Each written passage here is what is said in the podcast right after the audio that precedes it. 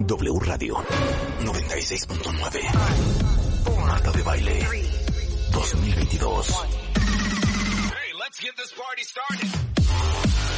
Doctores, abogadas, psicólogos, actrices, cantantes, nutriólogos, escritoras, enólogos, todos los especialistas, todos los especialistas, todos los invitados, todas las alegrías. Marta de Baile en W. En radio, en Instagram, en YouTube, Facebook, en Twitter, en TikTok. Estamos en todos lados. Estamos de regreso. Y estamos donde estés. Marta de Baile 2022. En W.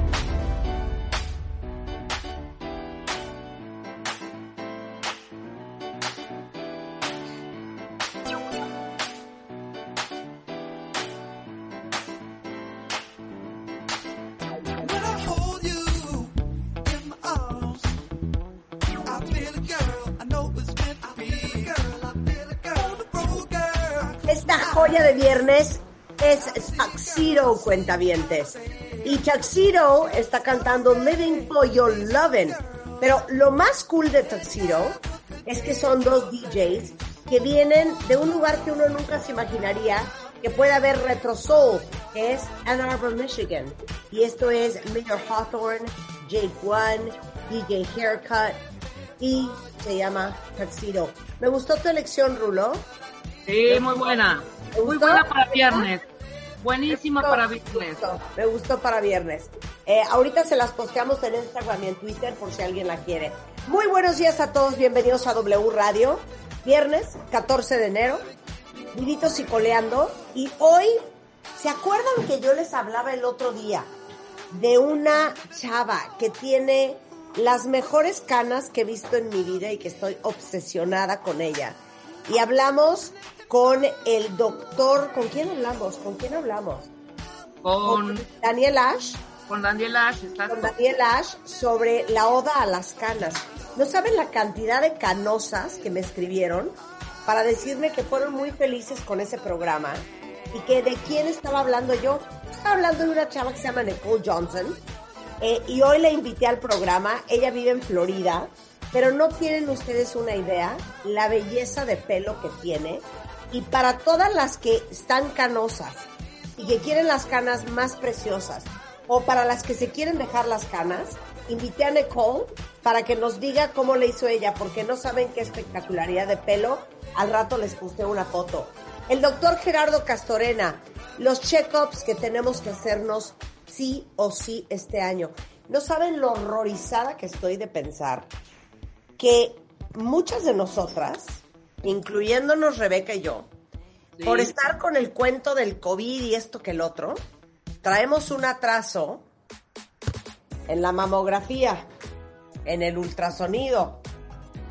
Eh, pues chequeos sí nos hicimos, ¿no? Para una cosa, para otra. Sí, el chequeo sí, pero no sé, se- necesitamos nuestra rutina que dejamos como abandonada un poco, ¿eh? No, no, no, eso es una barbaridad. De eso vamos a hablar con Gerardo Castorena, de todo lo que nos tenemos que checar, que seguramente muchos no se han checado. Pero vamos a empezar con Nicolás Mieri Terán. Nicolás es uno de nuestros nutriólogos de cabecera, adorado por los cuentavientes, y hoy viene a decirnos cómo ahora sí cumplir las metas del peso y el ejercicio este 2022. Pero quiero confesiones ahorita en Twitter. Díganme cuántos kilos traen arriba. Y les digo una cosa, como otra vez estamos medio encerrados, Nicolás, Sí, y ansiositos por el Omicron, siento que otra vez estamos comiendo más. sí, viene muy ¿Tú lo bien. así? Eh, La verdad es que te podría decir que en mis pacientes te diría, pues mitad y mitad o hasta 33% de, de en los que yo veo. O sea, 33% me refiero a que unos se han mantenido, unos me han subido muy poco. Ajá. Bueno, mantenido, subido muy poco es sinónimo. Unos sí bajaron, lo cual estoy muy contento. Aplausos para ellos, porque además acuérdate que conmigo no es matarse, es eh, tienen que unir ciertas conductas que te van a llevar al resultado y unos cuantos, pues la verdad es que sí me han contado que se dejaron ir un poco y que ahora sí, ya basta. Ya. ¿no? Estoy totalmente de acuerdo. Pero quiero confesiones en Twitter de quién siente que no está pudiendo retomar, quién está totalmente fuera de control. Yo amanecí el primero de enero con una bolsa de chetos, con eso les digo todo. Ah, sí, ok, muy bien. Eso, Así muy bien. cosas. ¿Cómo Así no? las cosas. Oye, pero eh, creo que para todos los que nos están escuchando, que vale mucho la pena como este razonamiento, ¿no? Justo pensando en plantearles primero algo diferente, todos los que nos están escuchando, acuérdense, piensen que hoy la meta no va a ser bajar los kilos que quieran, no va a ser estar en su mejor versión, no es verse, no es sentirse bien, no es el vestido, no es, o sea, esa no es la meta y vas a estar de acuerdo con, conmigo, o sea, ¿cuál es? ese va a ser el resultado consecuencia de. O sea, si tú, yo y todos los que nos están escuchando unen A más B más C, pues es más fácil que lleguen a ese resultado. O sea, tú ahorita, Marta, que abriste con el ejemplo de los check-ups, o sea, el check-up, cuando se hagan el check-up y que lo hablen con el doctor Castorena, ese check-up te va a dar una foto de cómo estás hoy, ¿no? Entonces, yo de alguna manera, como les, les hago el abordaje, es, ¿qué hiciste la última semana, el último mes, los últimos tres, seis meses que te llevaron a ese resultado hoy? Claro. Entonces, ¿quieres un resultado diferente? Pues te va a llevar algo de tiempo, te va a llevar algo de esfuerzo, te va a llevar algo de compromiso. Vamos a aborda- abordarlo así como muy puntual, muy constante. Y en un- uno de los últimos libros que estoy leyendo, que la verdad es que tiene un abordaje muy bueno, el libro se llama The 10X Rule de Grant Cardone, no sé si lo hayas escuchado, te habla de que el resultado que tú quieres te puede llegar a costar 10 veces más trabajo de lo que crees. No es desmotivación para todos los que nos están escuchando. Simplemente acuérdense que se nos van a atravesar cosas, que todavía se va a atravesar en febrero todos los tamales y los chocolates del 14 y se van a seguir atravesando cosas y te van a seguir regalando comida y sin querer a lo mejor em, te desvelaste y no te levantas a hacer ejercicio, o sea, se van a atravesar cosas en el camino que pueden conspirar para que no llegues o para que te cueste trabajo. Pero yo creo que si primero de, entra- eh, de entrada nos damos cuenta, digamos, de esto, pues es más fácil ahora sí entrarle y decir, órale, 2022 es mi año. Y ya vi que en 2021 no me funcionó hacer ejercicio en la noche porque me lo salto. Y ya vi que no me funcionó eh, pedir el súper porque, o más bien, me funciona pedir el súper porque así no acabo comprando lo que no debo. Ok, esos son el tipo de cositas o el tipo de, conductas que de entrada hay que empezar a, a darnos cuenta y empezar a pegarnos a lo que sí nos va a funcionar y a lo que no, pues irlo desechando, ¿no lo crees? Totalmente de acuerdo. Dice Sí. aquí un cuentaviente que es que como está en home office, Ajá. es más difícil porque obviamente tienes la cocina ahí junto con todas las tentaciones, pero como les decíamos el martes, uno no come lo que no hay. Ujú. Entonces, de entrada, lo que hay que hacer es limpiar toda la cena. Sí, Yo les Sí. decía, mi perdición es la crema de cacahuate. Es que no la puedo comprar porque si la compro me la acabo. sí. Claro. Ahora, eso se llama modificar tu ambiente. Entonces hay de dos. Uno, no lo tienes. Dos, si lo tienes, lo compras en un empaque más chico. Tres, si lo compraste hoy viernes y el domingo todavía te sobra, ¿qué vamos a hacer? Lo regalas y, o que no esté, que esté Bueno, fuera de tu que no va a alcance. pasar eso, Nicolás, no va a pasar. bueno. O sea, O- yo compro las chokis y me las acabo, o sea, creo que cuando ya llegué a la casa ya, ya no hay chokis. O sea, en el transcurso del, del, del- en el coche. Bueno, ok, está mejor eso a que haya choquis toda la semana, pero si no, el otro ejemplo de ahí. O tienes que hacer tan disponible el alimento que sí puedes comer, digamos como el que no. ¿Por qué las choquis o la crema de cacahuate son fáciles de comer? Porque están disponibles. Las Claro, tienes claro. en, en la alacena a cualquier hora. Porque es más difícil comer verdura. porque no está disponible como las galletas o como la crema de cacahuate. Ese sería un buen ejemplo, pero entonces, si para así lograr tus metas, sabes que en media tarde te cuesta mucho trabajo y empiezas a picar lo que no debes, haz disponible algo que sea mucho más saludable.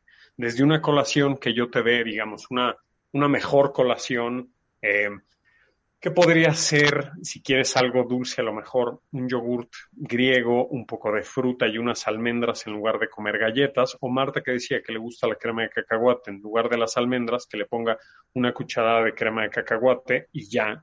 Creo que puede ser mucho mejor idea este, a, a, pues a, a no hacerlo, porque además, a ver, Rebeca, todo mundo estamos conscientes de si prohíbes algo, o sea, si ya sabes que no debes de comer galletas, pero si yo las prohíbo, ¿cuánto tiempo vas a aguantar sin galletas? ¿Una semana? ¿Un mes? Pero luego, ¿qué va a pasar? Vas a ser como un resorte. Tenía otro paciente que me decía, es que cuando mí me prohíben, yo me siento como un resorte que reprimen, reprimen, reprimen, reprimen, así como que lo empiezan a aplastar y que de repente con una fuerza así súper grande rompe, truena y se deja ir contra todo lo que le prohibieron. Entonces yo creo que esta parte de ir equilibrando pues puede ser una, una mejor idea.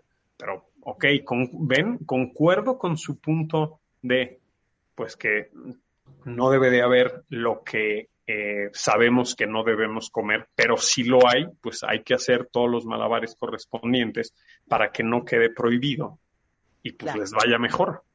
Claro, ok, entiendo. Entonces, ¿qué más? Ok, pero a ver, Vamos, primero que nada, como les dije, ¿no? Este, les va a costar algo de trabajo, pero vamos a darle. A ver, ¿qué va a ser más importante primero? ¿Su alimentación o el ejercicio? Pues vuelvo a recalcar, o sea, em, la alimentación va a ser, pues, lo más importante, pero todos los beneficios de esta alimentación saludable la vamos de alguna manera como a potencializar con el ejercicio. Entonces van a ir juntos. Siempre de los check-ups al final, pues, ¿qué te van a decir? Bueno, pues tienes que hacer ciertos cambios en estilo de vida y, y si tienes tan X peso arriba, pues, este, ¿cómo lo vas a bajar? Pues con tu alimentación y ejercicio. Y quería plantearles algo, o sea, que ayer se me venía a la mente para toda su audiencia. ¿Es igual todo el ejercicio o puede haber alguno mejor que otro? Entonces, que todos los que nos estén escuchando se queden con esta idea siempre va a ser mejor hacer algo que nada. Siempre va a ser mejor empezar a caminar 10, 15 minutos al día, siempre va a ser mejor hacer sus sentadillas, siempre eh, sí va a ser mejor hacerlo tres días a la semana, digamos, a no hacerlo. Ahora, creo que parte de, eh, del que no logramos nuestras metas al final del año es que pensando en el ejercicio, pues lo vamos soltando. Lo sueltas porque no tienes tiempo, lo sueltas porque mañana, lo sueltas porque acabaste cansado. Entonces, pues a lo mejor vamos a hacer algo así para todos que sea eficiente. Ahora, si van a hacer ejercicio cardio, cardiovascular como caminadora, elíptica, bici, inclusive hasta pues a lo mejor algo de natación, el ejercicio cardio puede ser más eficiente si de repente lo hacen en intervalos. O sea, en lugar de caminar 30 minutos al día, puede, o sí, 30 minutos, puede valer la pena que un minuto lo caminen rápido y luego dos lentos, y luego un minuto más rápido y luego dos más lentos. Es decir, si hacen de repente ese ejercicio en intervalos, está comprobado que les va a ayudar a, a gastar un poco más calorías, es benéfico con la pérdida de grasa y es más eficiente cuando se tiene poco tiempo. Entonces, si tú ibas a decir, voy a hacer una hora de ejercicio, no, mejor voy a hacer 20 o 25 y lo puedes hacer en intervalos y así no hay pretexto de saltárselo. ¿Suena bien? Perfecto. una cosa, de eso estaba hablando Natalie Marcus el, martes, el martes, el martes. El martes, de los hits. Ah, hit. Exacto, que es mejor el correr, caminar, correr, caminar, correr, caminar, a echarte 40 minutos caminando. Exactamente. O 30 exactamente. minutos corriendo, ¿no? No, y, viste, o sea, es mejor en ese sentido de eh, porque lo, lo vuelves de alguna manera más eficiente. Y dos, está aquí el beneficio del tiempo. Si tienes poco tiempo y haces tu ejercicio en intervalo, pues la verdad ya no te lo saltaste. Ahora, otra, otra punto, hablando de su ejercicio que sea mejor. En cuestión al ejercicio de fuerza, puede valer la pena que hagan ejercicio en circuito. Tú cuando entrenas, Marta, me quiero imaginar que también lo haces en circuito que hace cuenta. Un circuito es hacer cinco ejercicios, hace cuenta, sentadillas y luego el de pecho y luego el de espalda y luego el de brazo y luego el de hombro. Ahí mencioné cinco ejercicios en donde hagan 10 a 15 repeticiones y se repite el circuito tres a cinco veces. Entonces pasa lo mismo. En poquito tiempo se vuelve algo muy eficiente eh, y muy realista para todos. Lo que nos acaba pasando es que cuando designamos una hora o más, acabamos no haciéndolo. A veces hasta llegar a una hora es complicado, pero si designan en promedio esta media hora para su ejercicio, hagan de cuenta, media hora y ya quedamos al día, o sea, media hora al día, a veces puede ser ejercicio cardio en intervalos y al día siguiente que sea fuerza en circuito, ya hicieron algo súper eficiente, súper rápido y acuérdense que yo les voy a dar lata. Todavía quiero que caminen extra y o que hagan sus sentadillas, pero ahí no hay pretexto. No, pero aparte explica lo de las sentadillas que tú me mandaste hace tiempo. Ok. Ya hicieron su ejercicio en la mañana, que eso en la hora que quieran, pero voy a poner el ejemplo en la mañana. Ya hicieron ejercicio un día cardio, un día fuerza. ¿Qué falta? Que a la mitad del día, por ahí de las 12, 1 a 2, y o al final, que son 6, 7, 8 de la noche, vuelvan a caminar 10 minutos. ¿Para qué? Para activar su metabolismo, porque no los queremos sedentarios. Pero si no les dio la vida por trabajo, por este, compromisos que tengan, cada más o menos dos horas o máximo tres horas eh, del día, levántense hacia el lado de su computadora o lo que estén haciendo y hagan 15 sentadillas. Estas sentadillas, hace cuenta, sentadillas a las 10 de la mañana, a las 12, 1 de la tarde, por ahí de las 3, 4 y a lo mejor unas últimas a las 7 de la noche. Esta contracción muscular que van a, que van a ejercer, digamos, sus piernas, va a tener un efecto metabólico importante a nivel azúcar, a nivel insulina, y eso al final del día les va a ayudar tanto a estar en su mejor versión, para mantener su masa muscular, para mantener bien sus huesos, para activar su metabolismo, para que su postura esté mejor. O sea, entonces vuelve a no haber pretexto. Um, y esas sentadillas, lo, digamos que lo comprobaron en un estudio que vieron que era tan demandante, digamos, como subir escaleras. Entonces, todo esto en cuestión a su ejercicio sí sirve, pero entonces, ¿qué es lo que tenemos que hacer? Que ser súper constante y no saltarnos. Ahora, por un, una pregunta fuertísima. Bueno, venga. Si, si no te vas a poner con un entrenador a entrenar una hora y media diario, con toda una rutina, un rollo sasazo, ¿cuál es el mínimo ejercicio que nos permites hacer? Lo mi, justo, yo creo que estoy hablando un poco de, de esto mínimo, porque a ver, ¿qué sería lo mínimo? Alrededor de esta media hora de ejercicio, combinando cardio y combinando fuerza y Ajá. que se mantengan activos extra. Lo mínimo para los, la salud del Colegio Americano de Medicina del Deporte te dice que son 150 minutos de ejercicio a la semana. Entonces estamos hablando de alrededor de, de 30 minutos al día. Y para perder peso te habla de 300 minutos a la semana. Y, digamos, ya guías más específicas no te hablan tanto de si fuerza o si de cardio, pero lo que les estoy platicando de hacer cardio en intervalos y de hacer fuerza en circuito es lo mínimo que uno tiene que hacer para mantenerse pues saludable. Si de plano, Marta, no les no van a hacer fuerza en circuito, con que caminen y hagan algo de sentadillas, yo creo que es muy buena idea, pero esa fuerza que no están haciendo, digamos, año con año, a la larga, pues yo te diría que sí, el cuerpo te cobra factura. O sea, a la larga, si no hiciste fuerza, tus huesos no van a estar muy bien. A la larga, si no hiciste fuerza, tu postura no es la mejor. A la larga, si no hiciste fuerza, no mantuviste tu masa muscular. O sea, acuérdense que por donde la quieran ver, como les dije, con la alimentación, pues se gana salud. Pero como con este ejercicio es donde se potencializan todos los beneficios y te ahorras N complicaciones, que la verdad es que yo creo que cada vez no hay pretexto válido que te haga no tener alrededor de estos 30 minutos y sí hacerlo. y les digo una cosa horrenda que les voy a decir. La gente mayor, 70, 75, 80 años, no se mueve igual cuando no hizo ejercicio toda su vida que cuando la hizo. Totalmente de acuerdo. Una persona que tiene alrededor de 50 años que no hace ejercicio podría estar como, o sea, más bien, una persona de 70 años que hace ejercicio, o de alrededor de 70 que sí hace, que sí camina, que sí hace ejercicio de fuerza, que hace yoga, que hace pilates, o sea, entonces una persona de 70 años que sí hace, está como alguien de 50 que no hace. Así está este, el, el punto.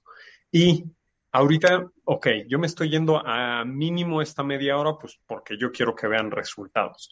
Pero hay estudios que hablan que si tú haces, y hace un, par de años se publicó, se llamaba el Seven Minute Workout.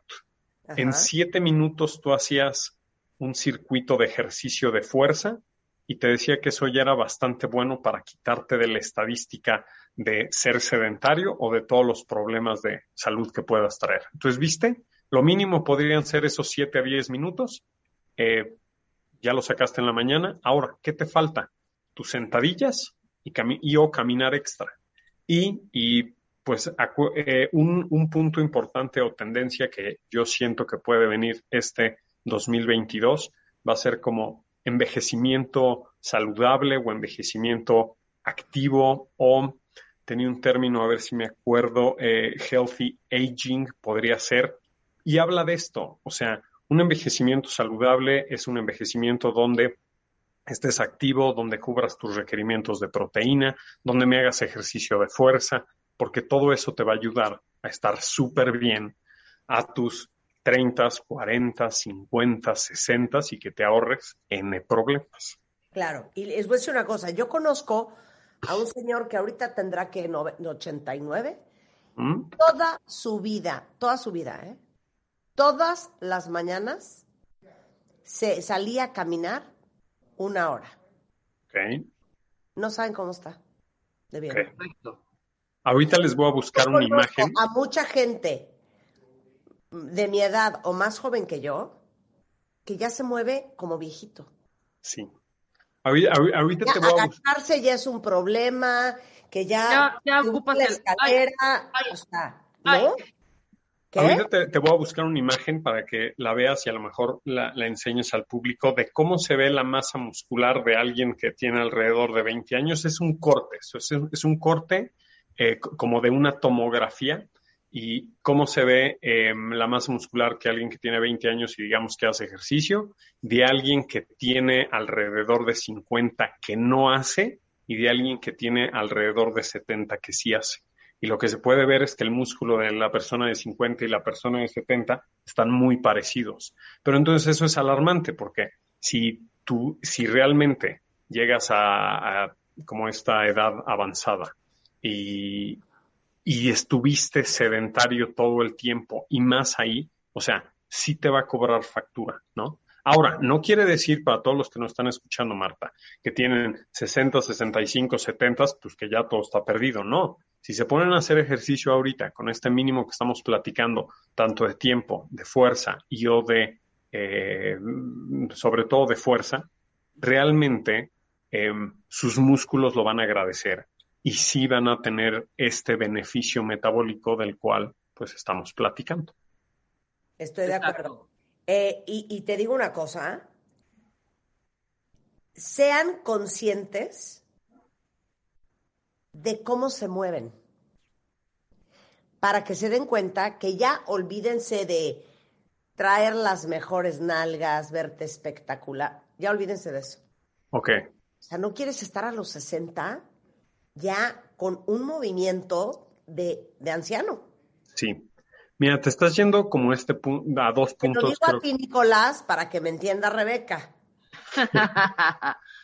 Yo desde que hago mi bici tengo unas rodillas ya más fuertes, eso sí lo puedo decir. Oye, a ver, Rebeca, te voy a dar lata. ¿Tú estás haciendo bici? ¿Bici en las mañanas o a qué hora? Estática, no, depende de la hora. O sea, Ok, que la- bici en algún momento del día y cuánto tiempo te avientas.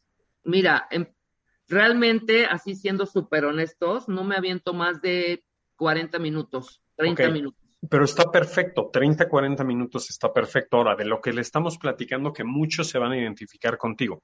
Muchos están haciendo bici y sienten que la bici está bien. Tú, tú muy bien, Rebeca, haces bici. No te voy a decir que está mal, pero vamos a hacer tu bici más eficiente. ¿Qué tienes que hacer? Podrías hacer un minuto rápido y uno o dos lentos, un minuto rápido, uno o dos lentos, un minuto rápido, uno o dos lentos. Y a lo mejor no es que lo tengas que hacer a fuerzas tan del diario, al menos un día sí, un día no, pero Claro. para que tu media hora se vuelva más eficiente. Y segundo, que todo, que a muchos les sabe pasar lo que te está pasando. Tú dices, estoy haciendo bici y está bien. Claro, hacer bici es tu ejercicio, estás haciendo cardio y está perfecto, pero no estás haciendo fuerza. Claro. Oye, pero es que en la bici le pongo resistencia. Ah, ah. No, exacto. Ento- entonces, ¿qué vamos a hacer, mi Rebe? Un día bici, un día fuerza, un día bici, un día fuerza. O si tú me pelearas que, pues no, que quieres hacer bici menos fuerza, pues al menos te voy a decir, bueno, hazme tu media hora de bici y me tienes que hacer tu seven minute workout o algo de fuerza al menos tres días a la semana. Porque si no, no va a jalar. Y al final, que ahí te lo adelanto porque escuché a Marta decir lo de los check-ups, en algún punto, en algún check-up, a alguien que esté como tú, de repente le pueden decir, oye, tu masa muscular no es la óptima y como no has hecho ejercicio de fuerza, tus huesos X, Y o Z. Entonces, como vamos a prevenirte eso, digamos, para la mejor versión, tanto tuya como de todos los que nos están escuchando, sí me tienes que empezar a hacer fuerza. Claro, claro. No, y aparte, el otro día me dijo una endocrinóloga que cuando tú no tienes buena masa muscular en las piernas, quien carga tu peso son los huesos y las articulaciones. Pues totalmente. Y, Y y a- que con el tiempo, Rebeca, bueno, Rebeca está viendo su celular, hagan de No. cuenta que no estuviéramos hablando de ella. Entonces, Estoy, per- estoy per- perfectamente clara de lo que me está diciendo Nicolás. cuando no y tienes masa muscular, tus huesos y tus articulaciones cargan tu peso. Sí, claro, claro, claro. ver, explica, Nico. Pues, a ver, entonces, queremos su mejor versión. Su mejor versión es que estén en un buen peso, pero que tengan una composición corporal saludable. Es decir, que tengan buena masa muscular y que tengan un porcentaje de grasa, digamos, adecuado, que es más bajo que alto. Ahora, si tienes un exceso de peso y no tienes masa muscular, que es lo que dice Marta, pues entonces todo este exceso de peso te va a ir deformando tu postura. Vas a, eh, te va a costar trabajo levantarte, te, te vas a caminar a lo mejor jorobado, lo mismo a la hora que te levantes. ¿Por qué? Pues porque no hay esta masa muscular. Entonces, creo que estamos todos muy a tiempo de, de prevenir esto y pues ya al final, si hay desgaste por caminar, digamos, chueco en articulaciones, lo que va a pasar es que esas articulaciones pues, se va acabando el cartílago también con la edad. Va, hay cada vez más roce y pues va a haber molestias y luego viene el círculo negativo. O sea, este, pues no te mueves, ¿por qué? Porque te duelen las rodillas y entonces la solución es que te muevas y que hagas ejercicio, pero entonces ya no te puedes mover y entonces pues hay todos estos puntos negativos, ¿no? Claro. Este. Oye, pero ahora, algo, algo que, que te voy a interrumpir, que creo que también es importante ahora. Todo mundo siento que ya está pensando de otra vez, bueno, órale, es mi mejor versión y venga y sí puedo, y de alguna manera a lo mejor lo que, lo que pasa es que se van a poner mucha presión en esto, ¿no? Y empiezan a hacer cosas chuecas, o sea, empiezan a ser demasiado intenso la parte del ejercicio, a lo mejor se empiezan a lastimar, empiezan a, obsesionarse un poco. Creo que ahí te va algo que va a ser muy importante. La parte emocional en este camino creo que va a ser crucial. O sea, yo creo que de aquí de 2022 y todo lo que hemos aprendido anteriormente es esa mejor versión es física, es mental, es emocional, entonces yo creo que no va a valer la pena que se comparen contra otros, no va a valer la pena que eh, se estresen demasiado. Yo creo que vamos de alguna manera por partes, vamos poco a poco. Es emocional, o sea, si, si de repente le sobrepasa esta parte emocional, o sea, te juro que qué va a pasar, pues ya no me van a querer ni, ni su alimentación. Y le van a tener terror a la parte de la comida, le van a tener terror a la parte social a cada que los inviten a, algo a claro. a comer, o sea, le van a tener terror y entonces no sabes a mí cómo me llegan mis pacientes. Y híjole, tengo un compromiso el fin de semana, pero ya estoy viendo qué pretexto les voy a decir, ya que les voy a cancelar, ya que esto no, o sea, yo creo que esta parte emocional, esta, esta paz mental que también tengan, pues es importantísimo también en, en su proceso de, de mejor versión, ¿no? Entonces, para esta mejor versión también de todos, creo que el dormir bien, el tener ciertos hobbies que los puedan despejar, el tener este buen hábito de lectura y el juntarte con la gente adecuada, te puede llevar también mucho más fácil a esta mejor versión que estamos hablando. Eh, lo que estábamos platicando al principio de estos como tips o hacks que sería no tener en tu cocina galletas, no. Entonces, si eres una persona que te cuesta trabajo bajo hacer ejercicio, si tú te pones en un círculo donde las personas hacen ejercicio, va a ser muchísimo más fácil que lo acabes haciendo. Si eh, por naturaleza no te gusta acostarte temprano para levantarte en la mañana y hacer ejercicio, pues si de alguna manera logras crear un ambiente que te ayude, que te propicie hacer eso, va a ser como mucho más fácil.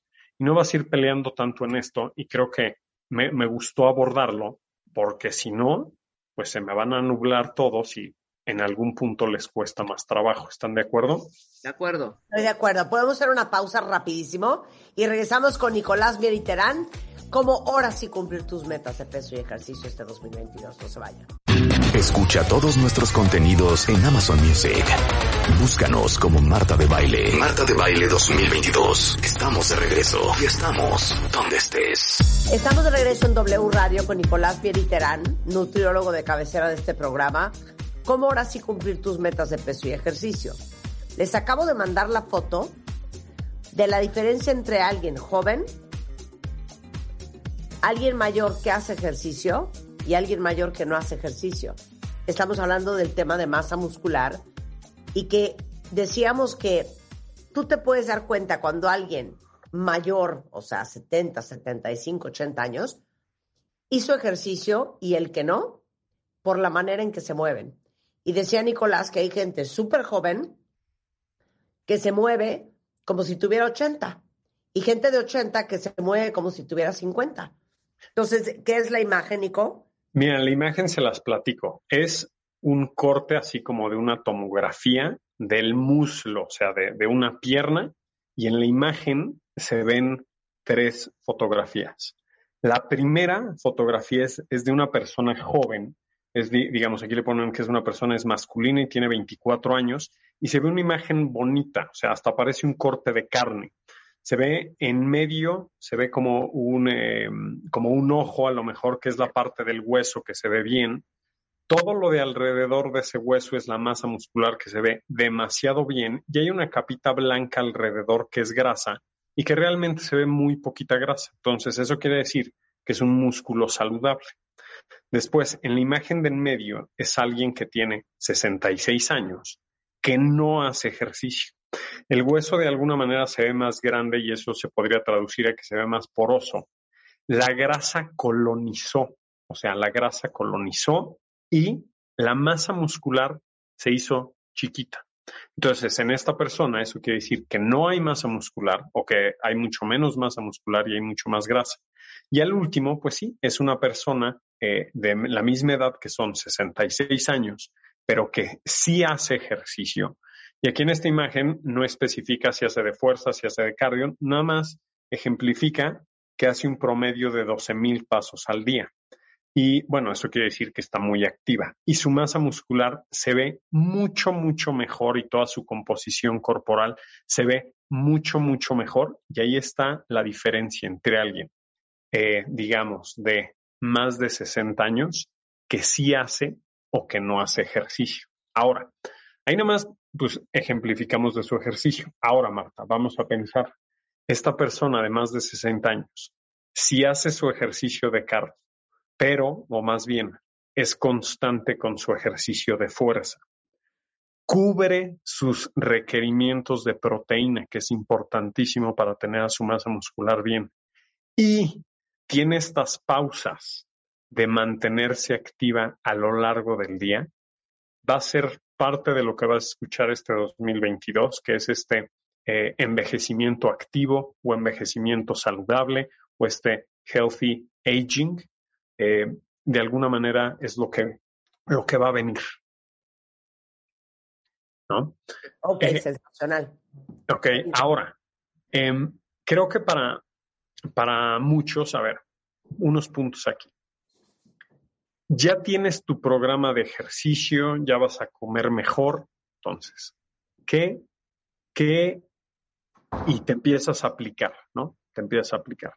Yo te diría que hoy mis pacientes exitosos me comparten como ciertas respuestas, ¿no? O, o son constantes con, e- con estas respuestas a estas preguntas. Es como, están siendo constantes con su alimentación, con su ejercicio. Si rompen en una comida, si rompen en su plan, rompen nada más en una comida y se vuelven a ordenar, digamos que me dicen que No sí. se vayan como hijo de, o sea, media. Sí, ¿no? Entonces, su ejercicio, su alimentación, sí. ¿Caminan extra? Sí. ¿Su descanso? ¿Están durmiendo seis o ocho horas por noche? Sí. ¿Están cuidando este manejo de estrés? Sí. Por eso te, te hablaba un poco de salud mental, o sea, creo que va a ser importantísimo, ¿no? Eh, ¿Moderan su consumo de alcohol? Sí. O sea, hay ciertas como estas eh, respuestas que me comparten que creo que son muy importantes y pues para todos los que nos están escuchando y estarás de acuerdo conmigo, pues va a haber cosas que no van a ser igual. O sea, si estaban acostumbrados a tener la comida que no deben en casa toda la semana, pues ya no puede ser igual, ya no la pueden tener, ya no pueden ir al súper y comprarla, ya no pueden comprar grandes cantidades, o sea, ya no puede ser igual. Si son de los que toman diario café con leche, pues ya no puede ser igual y ya no van a tener que tomar café con leche menos días a la semana. Si abusan en carbohidratos, ya no va a ser igual, tienen que cuidarme sus carbohidratos, tienen que ya no ser sedentarios la mayoría de los días, o sea, tienen que, que, darse cuenta que hay ciertas conductas que ya no pueden ser igual para que sí o sí lleguen a esta mejor versión. Quiero hacer una vez más énfasis y es lo que les va a súper funcionar responsabilícense al 100% de este proceso. O sea, por ese día que se están saltando el ejercicio, pues es un día que están más lejos de su meta. Por ese día que no se ordenaron en su alimentación, es un día que sus jeans de alguna manera no están más cerca de no cerrarles y creo que, que pues es importante, ¿no? Claro. Y a lo mejor de una manera breve, Marta, porque también ¿Cuánta has escuchado en este inicio de año de, no, pues ya me voy a poner las pilas y a poco no? Entonces ya, este, pues voy a ir a una tienda de suplementos y a ver, les voy a comprar la proteína y les voy a comprar el quemador y les voy a comprarle la carnitina. ¿Han escuchado eso? Sí, claro. Ok, pues entonces vamos a ayudarles a que, a, a ver qué sirve y qué no sirve. Ah, me fascina, me fascina. A, a ver, ver, venga. De una, de una manera fácil y práctica, todo toda la industria de los suplementos y o la nutrición deportiva la pueden dividir en tres categorías.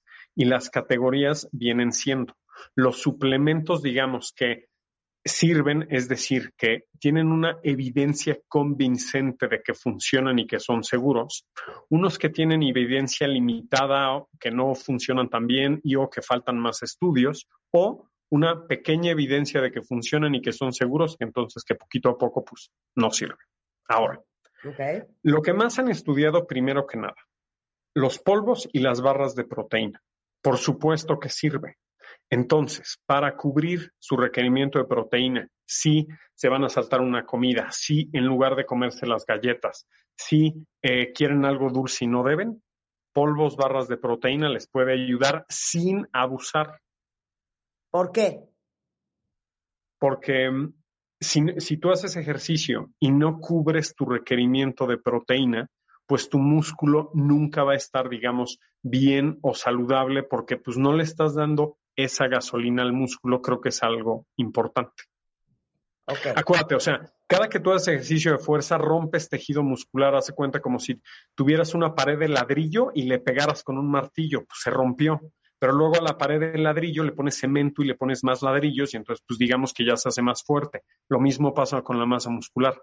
Si después de este estímulo del ejercicio se rompieron las fibras musculares y tú lo recuperas con su adecuada proteína, ya estás. Ok, ahora, una, pregunta. ¿No es lo mismo un shake de proteína que meterte dos bisteces? Sí, a ver, no es lo mismo. Es, a ver, no. En términos prácticos. Dos no, no, no. En términos prácticos, si me, no es necesario que compren proteína, no es necesario. Entonces, pero si después de hacer ejercicio, a ver, eh, se van a saltar la proteína y van a comer lo primero que encuentran y eso es chueco y no saludable, pues a lo mejor vale la pena que se desayunen su licuado de proteína. Pero si después del ejercicio van a hacer una pausa en donde coman carne, pollo, pescado, verduras y algo de aderezo y me cuiden sus carbohidratos, pues estoy ok. Ok. Bien. Entonces, viste, no es necesario. Pero a ver, te pongo el ejemplo de las barras. Todos en la tarde que vas a comer papitas o que vas a comer cosas dulces como chocolates, pues a lo mejor en lugar de comerte un chocolate, te comes una barra de proteína y puede ser. No les estoy diciendo que por comerse las barras de proteína entonces van a bajar de peso, porque si lo abusan, tampoco va a funcionar. Por eso tenemos que hacer cosas detalladas, fáciles, prácticas e individuales. Ok, queda claro. Ok, ¿con cuál vamos? Polvo y barras de proteína ya quedó. Ahora, han escuchado este muchísimo. La creatina. ¿Sirve la creatina? ¿No sirve la creatina? ¿Qué es la creatina? Okay. La, creatina, ¿a qué les, eh, a qué, les va a ayudar? La creatina es un suplemento seguro. Eh, nosotros producimos creatina y está en nuestra masa muscular. Entonces, una dosis de 3 a 5 gramos de creatina, que es una cucharadita, puede tener beneficios a la hora de hacer ejercicio, digamos como en la recuperación muscular, y esto les puede ayudar a, digamos, a su masa muscular y que estén un poco más fuertes de alguna manera. Entonces, la creatina es adecuada. Si quieren comprar creatina, este, o sea, no necesitan comprar la más pro o la más cara y les va a servir si van a hacer ejercicio de fuerza y son constantes, sí. Bien. Ok. Ahora, otros que me gustan. A ver, electrolitos. A ver, eh, los electrolitos, acuérdense que cuando hacemos ejercicio de cardio y de fuerza, pierdes sales minerales, sodio, potasio, magnesio, y esto hace que te acalambras o esto hace que no des el mejor rendimiento que tú quieres en la parte de tu ejercicio. Entonces, em, los electrolitos sí van a servir, sobre todo si van a hacer ejercicio un poquito más de una hora y o al aire libre. ¿Por qué? Porque pues ahí eh, muchas veces pierdes más líquidos o sales por sudoración y yo creo que vale la pena que lo incluya. Unos electrolitos que me gustan mucho lo encuentran como en un redoxón. Lo venden en las farmacias, lo pones en el agua, es efervescente y ya estás. Bien. Ok. Bien. Eh, electrolitos, ahora, uno, uno, uno que les voy a platicar que creo que vale la pena que últimamente en mis consultas de esta semana lo he escuchado, que si sirve la L-carnitina. ¿Has escuchado de la L-carnitina? Yo, me tomaba toma. Nada sopera. Ok. Ok, mira, qué buena onda, qué, qué bien que, que, lo estamos mencionando. Yo aquí les diría que la L-carnitina, la verdad es que no. O sea, hay, hay, hay evidencia, digamos, como eh, limitada de que funciona. Lo que se supone que te ayuda la L-carnitina es a usar grasa como energía más eficiente, pero realmente de eso se encarga tu masa muscular, de eso se encarga la mitocondria que hay en tu masa muscular, que no nos vamos a meter ahí.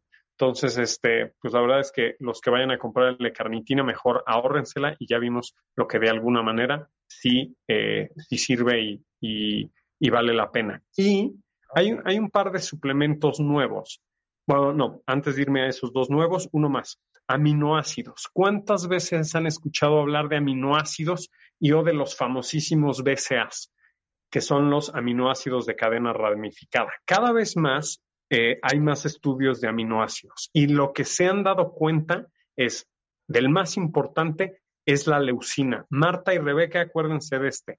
Leucina. ¿Por qué? Porque la leucina eh, es un aminoácido indispensable para la masa muscular de las personas. Entonces, si te vas a suplementar con leucina o te compras unos aminoácidos, hay que ver que tengan leucina porque eso, em, ese, ese digamos que hace toda la diferencia en cuestión a la masa muscular y a la calidad de suplementos que puedas comprar. Entonces, ese puede valer la pena. Y los aminoácidos, los de cadena ramificada que les llaman BCAAs, cada vez más hay más discusión, sirven, no sirven, sirven, no sirven. En lo que te pueden ayudar esos aminoácidos es en retrasar la sensación de fatiga. Entonces, si tú te toca un ejercicio súper intenso, sí te los podrías tomar antes, durante o después. Además, tienen un sabor dulcecito y la mayoría no tiene azúcar. Entonces, eh, te van a, como de alguna manera, quitar la sensación de fatiga y em, eh, y te puede ayudar a rendir un poco mejor durante tu entrenamiento y también esos BCAAs o aminoácidos de cadena ramificada. Si son de los que van a entrenar para el maratón y para los triatlones, tomárselos durante su ejercicio les viene muy bien, sobre todo por esta situación de que perciban menos fatiga. Ok, muy bien. ¿Van bien? Ok. Híjole, no, no sé ni cómo se llaman esos como quemadores de grasa, que no sé ni ah, cómo se llaman, que a mí me da pavor porque como yo padezco de taquicardia, digo, no, hombre, se me va a ver el corazón a mil. Mira, qué bueno que mencionaste ese que se me estaba pasando. A ver, todos los quemadores de grasa. ¿Vale la pena que compren quemadores de grasa? A ver, la verdad es que no. Entonces, eh, ¿qué tiene un quemador de grasa? tienen ingredientes como cafeína, tienen ingredientes como té verde si bien nos va, entonces con un café o té verde al día ya estamos. Y eh, justo lo que dices, Marta, te va a acelerar bastante y más si te empiezas a tomar como muchas más dosis, entonces vale la pena, pues la verdad es que no lo compren. Em, em, no, totalmente, o sea, no, no compren quemadores de grasa. Realmente, a ver, ¿qué es esto de quemar grasa? Pues lo que siempre les menciono, comer menos calorías de las que deben, comer con calidad la proteína, hacer este ejercicio ya quedamos mínimos si lo quieren ver así y mantenerse más activo y el cuidar los alimentos que les aportan carbohidratos, ¿qué les va a pasar en su cuerpo o en su metabolismo? Van a usar grasa como energía en lugar de carbohidratos, es decir, van a estar quemando grasa, si se puede llamar así el término, pero entonces eh, quemadores de grasa, no, para nada. Perfecto. Cero. Cero, cero. Cero. Entonces, viste, cero quemadores, que sí sirve que se tomen un café antes o que tomen té verde en el día, que si van a hacer mucho ejercicio, que tomen electrolitos, que si compran suplementos de proteína, eh, pues está bastante bien para cubrir su requerimiento, sustituir alguna comida. Y pues si le van a dar durísimo al ejercicio de fuerza, puede valer la pena que tomen creatina. Ok, ok, perfecto. Bien. ¿Algo más, Nico, antes de que se nos acabe el tiempo? Pues mira, yo creo que le, saludo a toda tu audiencia y les echo todas las porras del mundo, les, les mando un mensaje motivador, que este sea el año en donde vayan por su mejor versión, pero como quedamos, tanto en peso y composición corporal, que es tener bien su masa muscular, que es tener bien sus huesos, es que puedan caminar, es que estén saludables. Y esta mejor versión también emocional, que creo que por ahí sí un paréntesis, creo que es bastante importante, porque por más de que me cumplan la alimentación perfecto, o sea, su alimentación y ejercicio perfecto, si emocionalmente yo te diría no están como estables por X o Y, no, no avanzan. Entonces, si ese es el caso, no pasa nada. Se hace un paréntesis en el cual lo primero es llevar esta situación emocional y si van avanzando, no importa, aguantamos el resultado y pasando este paréntesis, seguimos adelante. Esto no tiene fecha de terminación. Esto es diario para que en su siguiente check-up, que es la foto de ese día, les digan todo bien, todo bien, todo bien, pero eso es gracias a que en la última semana, en los en último mes, últimos tres meses, últimos seis meses, están uniendo las conductas correctas la mayoría de los días, que los tienen en su mejor versión física, mental, emocional y de composición corporal.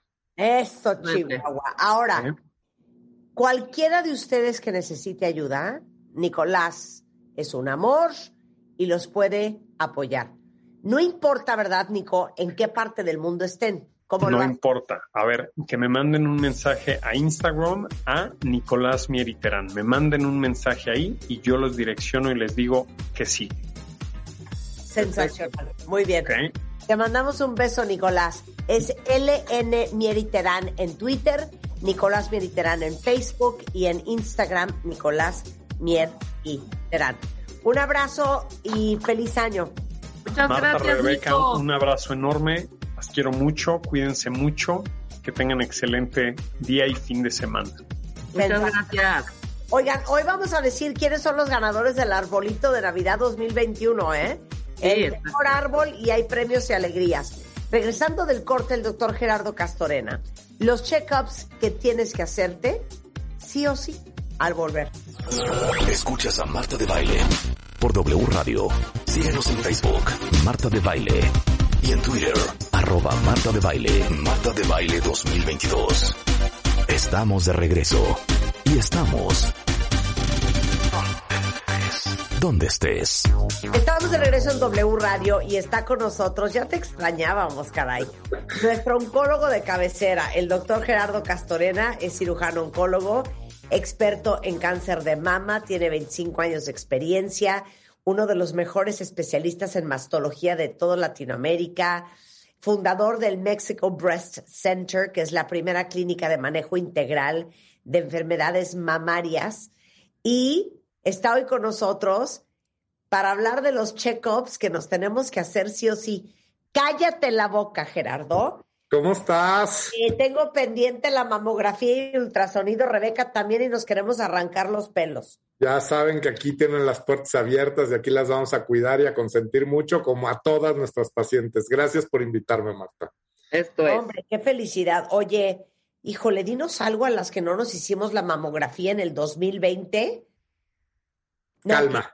2000, ¿en cuál año no nos la hicimos, Rebeca? 20 ni 21. No manches. Ni 20 ni 21. Gerardo, ¿de cuándo es mi última mamografía? ¡Qué espanto! Sí, de 2019, sí. no, calma, calma, calma, calma. pánico.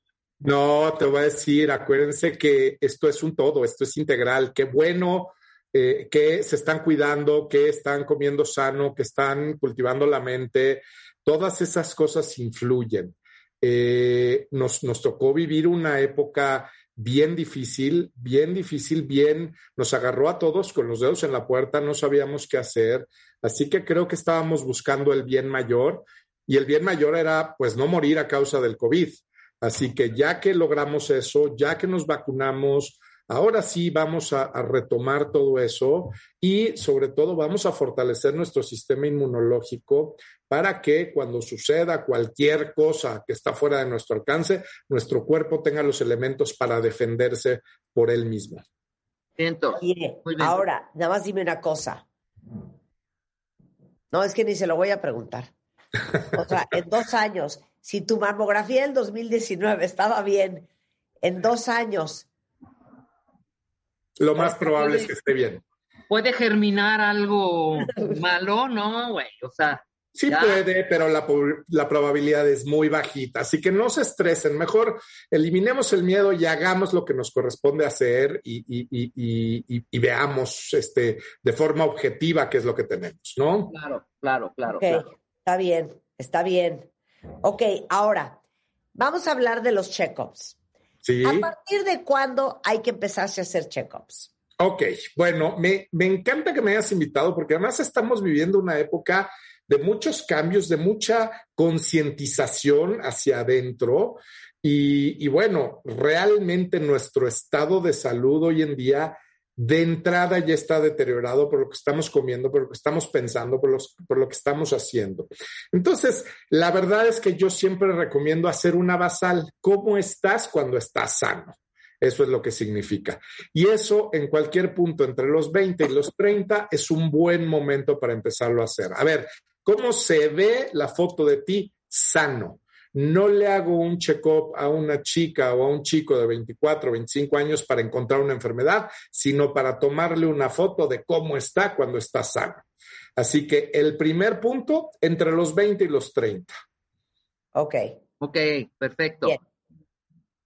Ahora, indistintamente del historial familiar que tengas. No, claramente la primera parte del check-up es averiguar de dónde vienes, qué genes traes. Eh, una confusión bien grande que tenemos aquí, Marta, es que eh, la gente cree que se heredan enfermedades por los genes. Se heredan más enfermedades por los estilos de vida que por los genes. Tenemos muchos diabéticos en México, no tanto porque haya genes alterados, sino porque desayunamos lo que nos enseñaron a desayunar y hacemos lo que nos enseñaron a hacer y mantenemos hereditariamente estilos de vida que pues van a favorecer una u otra enfermedad. Pero sí, definitivamente necesitamos saber de dónde vienes y esa es la primera parte del check-up.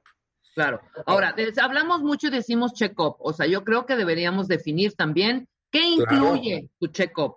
¿no? Ok, gran pregunta, Rebe, de verdad me encanta, me encanta. Eh, número uno, tiene que ser individualizado. A ver, tú vas a, tú vas a X o Y lugar y hacen el mismo check-up para una niña de 18 años que para una mujer de 86. Eso no es correcto. Entonces, la primera parte del check-up es la historia clínica. ¿Quién eres? ¿De dónde vienes? ¿Cuánto duermes? ¿Qué comes? ¿Cómo lo comes? ¿Qué haces? Todo eso.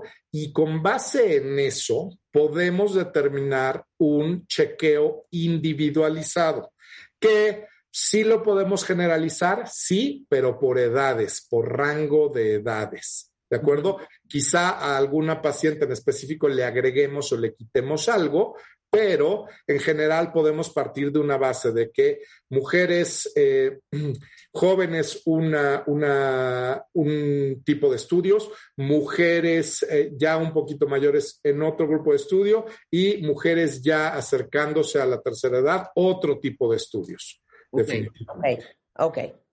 Ahora, beneficios del check-up. Medicina preventiva. Si yo te encuentro un colesterol un poquito alto, así de fácil, te doy a comer brócoli dos meses y te lo bajo. En cambio, si yo te encuentro un colesterol en, 400 y tus triglicéridos también por ahí, pues ya necesitamos hacer una medicina correctiva. La medicina correctiva va a ser más cara, más compleja, más difícil y más pesada para cualquier paciente. Ese es el beneficio del check-up. Detectar si hay alguna anormalidad cuando empieza para poderla corregir de forma sencilla. Y si no hay anormalidad, para determinar el mejor camino para conseguir conservando tu salud. Ese es el gran beneficio. Ok, ahora, siguiente pregunta. ¿De qué deberíamos de estar más preocupados todos? Debilidad del sistema inmunológico. ¿Han leído alguna vez en algún lugar, todos lo hemos escuchado, lo hemos leído, que nuestro cuerpo es capaz de curarse a él mismo. Esto es correcto, pero si no le damos las herramientas necesarias para que se cure, eh, pues el cuerpo no lo va a poder hacer. De tal manera que, y ahora tuvimos una gran lección con el COVID, la gente que peor le fue fue gente que con debilidad del sistema inmunológico. Vemos gente completamente sana que o, ni síntomas tuvo o tuvo una gripita y en, cambio la gente que tenía sistema inmunológico débil, eh, pues eh, le, fue muy mal.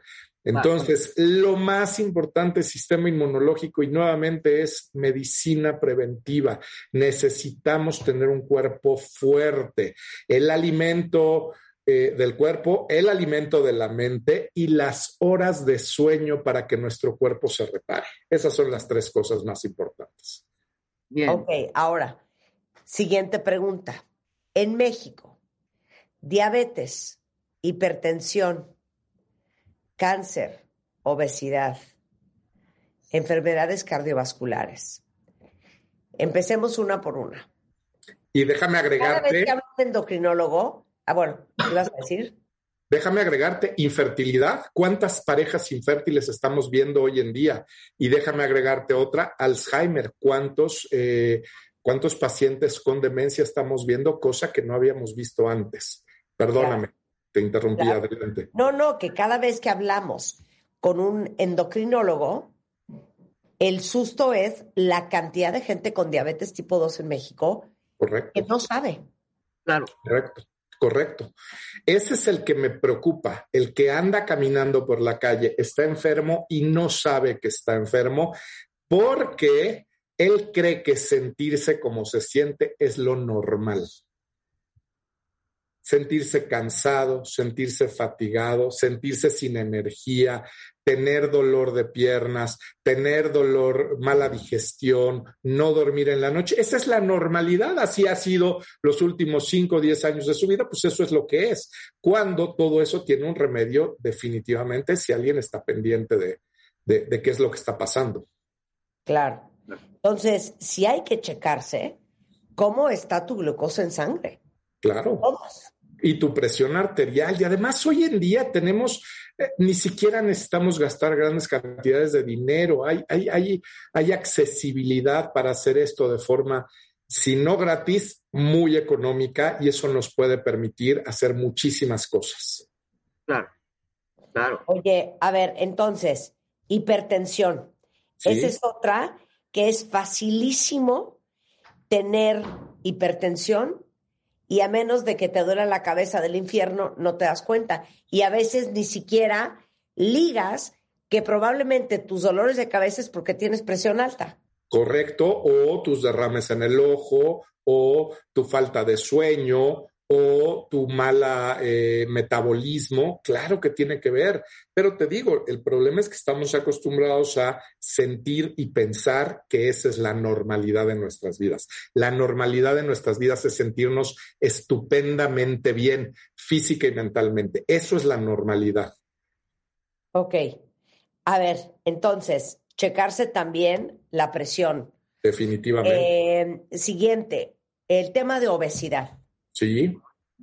Uf, el tema de obesidad está relacionado 100% con el desarrollo de las enfermedades que acabas de mencionar, diabetes, hipertensión, eh, Parkinson, Alzheimer.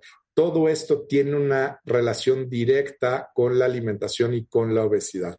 Sin embargo, y sí quiero hacer mucho énfasis aquí, eh, no es necesario estar obeso para tener una mala nutrición, un mal sistema inmunológico y tener diabetes, hipertensión, etcétera. Hay muchísimos diabéticos que son flacos, pero que comen pésimo, tienen un buen metabolismo, pero comen pésimo. Así que sí, definitivamente la obesidad es el producto de dos cosas principalmente. La primera es, obviamente, una nutrición alta en carbohidratos, ¿sí? Y baja en nutrientes. Y la segunda es, y ahí te va, falta de sueño. La gente hoy presume. Yo solo duermo cuatro horas al día y eso es más que suficiente. Eso es la peor eh, eh, locura que puedes hacer. El cuerpo necesita obviamente individual, pero entre siete y nueve horas de sueño reparador cada día.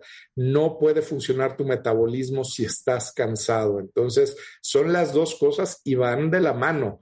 Un punto y una, una cuestión a la que muy poca gente le ha dado importancia. De las mejores cosas que puedes hacer hoy por tu vida es dormir y descansar bien. Eh, buenísimo. A ver, ahora vamos con eh, enfermedades cardiovasculares. Obviamente también ah, relacionadas a alimentación. Hay un estudio que ha cobrado cierta relevancia eh, últimamente, que es una tomografía con determinación de calcio coronario. Las enfermedades cardiovasculares podemos dividirlas en varias. Una es la hipertensión definitivamente, pero la que más aqueja a los mexicanos y en general del mundo es la falta de oxígeno, que le llamamos isquemia, al corazón. Eso es el, el paso antes de que te dé un infarto. Y esto se origina porque las las arterias que nutren al corazón, el corazón se encarga de bombear eh, nutrientes y oxígeno a todo el cuerpo, pero obviamente el corazón también se tiene que nutrir y se tiene que oxigenar. Entonces salen unas arteritas del mismo, del mismo corazón que nutren al corazón. Cuando esas arterias se tapan, empezamos a tener falta de oxígeno en el corazón y eventualmente un infarto. Así que esta tomografía de calcios coronarios nos puede predecir qué, qué persona está en riesgo o se le están empezando a tapar las arterias coronarias. Y este estudio de verdad no es caro, ¿eh? lo puedes conseguir en muchos laboratorios por, por, por de verdad, por poco dinero. Y, y eso nos puede determinar. Eh, porque, ¿qué es lo que está pasando? Estamos diagnosticando las enfermedades cardiovasculares cuando ya se infartó, cuando ya le dio angina de pecho, cuando ya se desmayó. Y entonces, pues obviamente es un problema mucho más difícil de eh, resolver y controlar. Claro. Ok. Regresando del corte, los check-ups que se tienen que hacer las mujeres y los hombres. Una lista entera, cuentavientes, al volver con el doctor Gerardo Castorena. No se vayan. Síguenos en Instagram. Marta de Baile. No te pierdas lo mejor de Marta de Baile, dentro y fuera de la cabina de Baile 2022. Estamos de regreso. Y estamos donde estés. Estamos de regreso en W Radio y les vamos a dar ahorita, saquen papel y pluma de volada, una lista de cuáles son los chequeos médicos que se tienen que hacer este 2022 con el doctor Gerardo Castorena, que es nuestro médico, cirujano, oncólogo de cabecera. Va, Mujeres, arráncate Gerardo. Muy bien, mujeres. Vamos a dividirlos, como les dije, en tres grupos de edad. La primera es, queremos saber cómo, cómo es tu cuerpo cuando está sano y esto lo vamos a hacer entre los 20 y los 35 años, este check-up.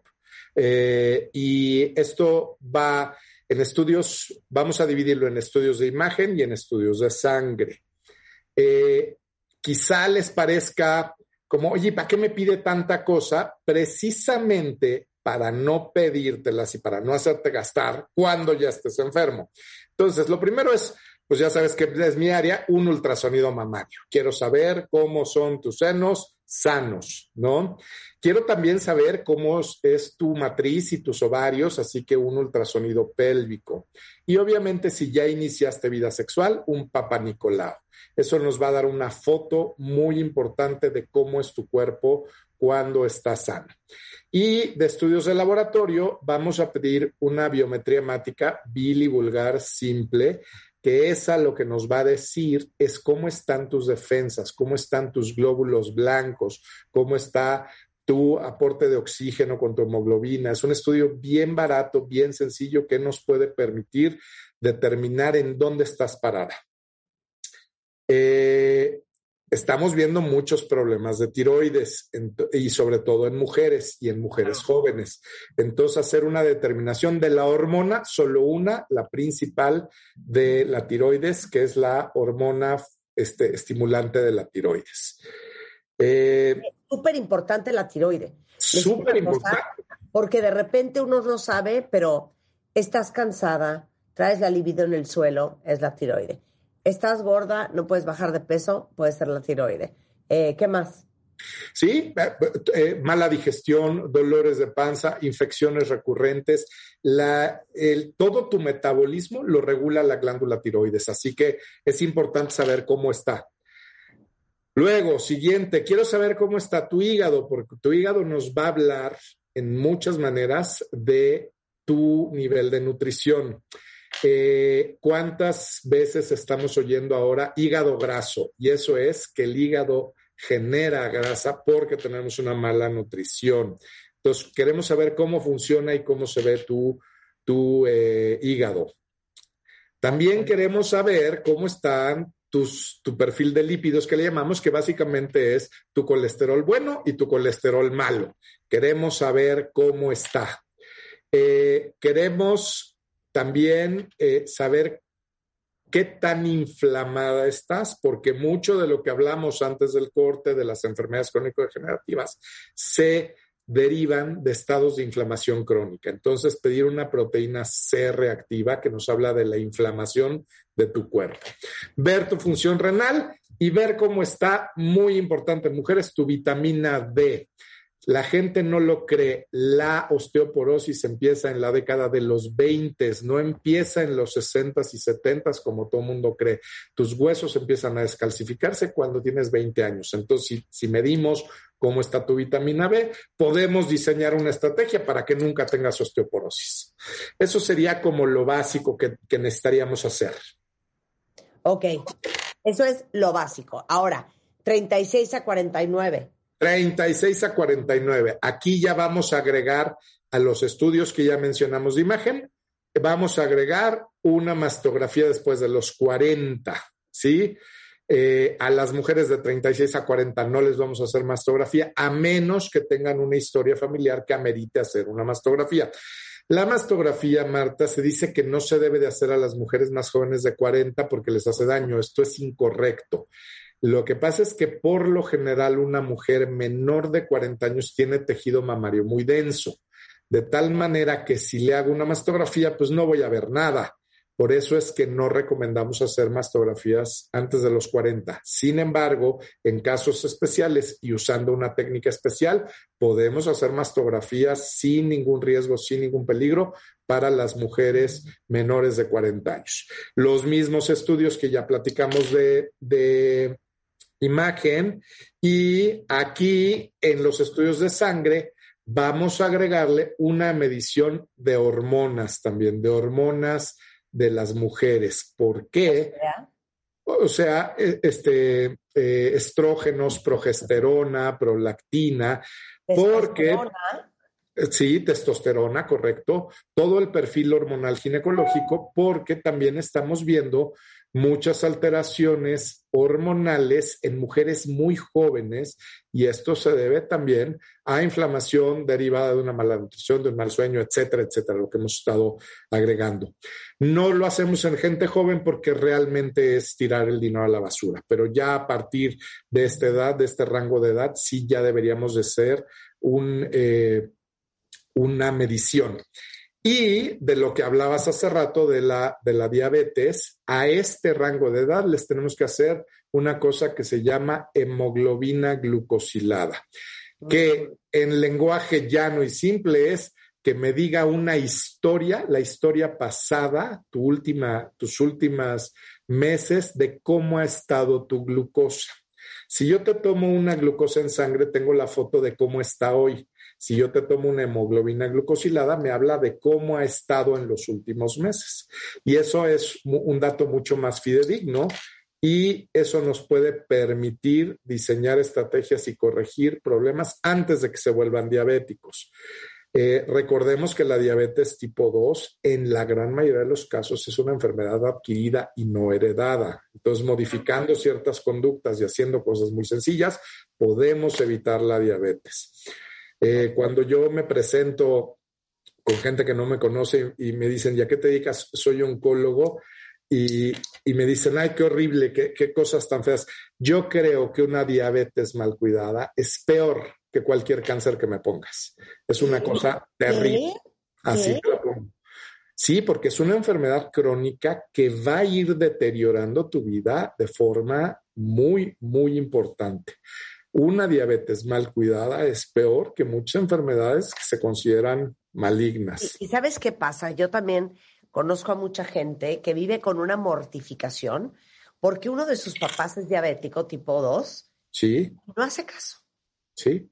Y no hace caso. Sí, sí, sí, sí, sí. Tenemos una, tenemos una ola de información hoy en día y una ola de, de una corriente que, que, un poco te arrastra, ¿no? Yo te reto, por ejemplo, que vayas en la calle y trates de encontrar un lugar donde puedas comer 100% sano. Es, es, imposible, pero encuentras, encuentras tacos y tortas y, y tamales y, y, todo esto y, productos procesados y pastelitos y en todos lados. Y además, desafortunadamente, pues sí es más barato comprar un pastelito empaquetado que comprarte una ensalada. Es mucho más barato. Y además te llena más, ¿no? Entonces, sí tenemos que cambiar el chip, tenemos que cambiar la manera en la que estamos cuidando nuestras sí. Ok, mujeres arriba de 50 años. Mujeres no arriba de 50 años. No puedo creer que un día éramos unas bebés y ahorita ya estamos en arriba de 50. Oye, ah, y no, ahí estamos. Oye, y no sé o si sea, te pasa 50, lo mismo. ¿Y 54 es arriba de 50? Oye, y no sé si te pasa lo mismo, pero, pero yo no me siento de arriba de 50. No, yo me siento de 19. pero bueno, sí, ya un día te ves al espejo y dices, ¿qué pasó? Ya no soy joven. Muy bien, arriba de 50 años, los mismos estudios de imagen, mastografía, ultrasonido, ultrasonido pélvico y papa, Nicolau. Y a estas pacientes en sangre les vamos a agregar ácido úrico, les vamos a agregar cómo están sus electrolitos, es decir, sodio, potasio, cloro, calcio, fósforo, magnesio, porque eso nos habla de cómo necesitamos suplementarlas eh, para que eh, su cuerpo tenga la, mejor eh, defensa que tenga. Y también a este rango de edad ya vamos a empezar a hacerle densitometría ósea, que nos va a hablar de la fortaleza de los huesos y si necesitamos hacer alguna cuestión correctiva. Nuevamente, repito, la osteoporosis, la disminución de la mineralización ósea empieza en la década de los 20, pero en esta década de los 50 podemos ponerle mucho remedio a esto. Okay. Eh, básicamente. Ok, ahora vamos, hombres entre 20 y 40. Ok, a los hombres los vamos a dividir tan solo en dos grupos de edad, de 20 a 40 y mayor de 40. Eh, nos morimos antes, este, pero nos enfermamos de, de menos cosas. Eh, son más longevas ustedes las mujeres y nosotros eh, somos un poquito más saludables, pero a fin de cuentas cuando nos da algo, nos da algo.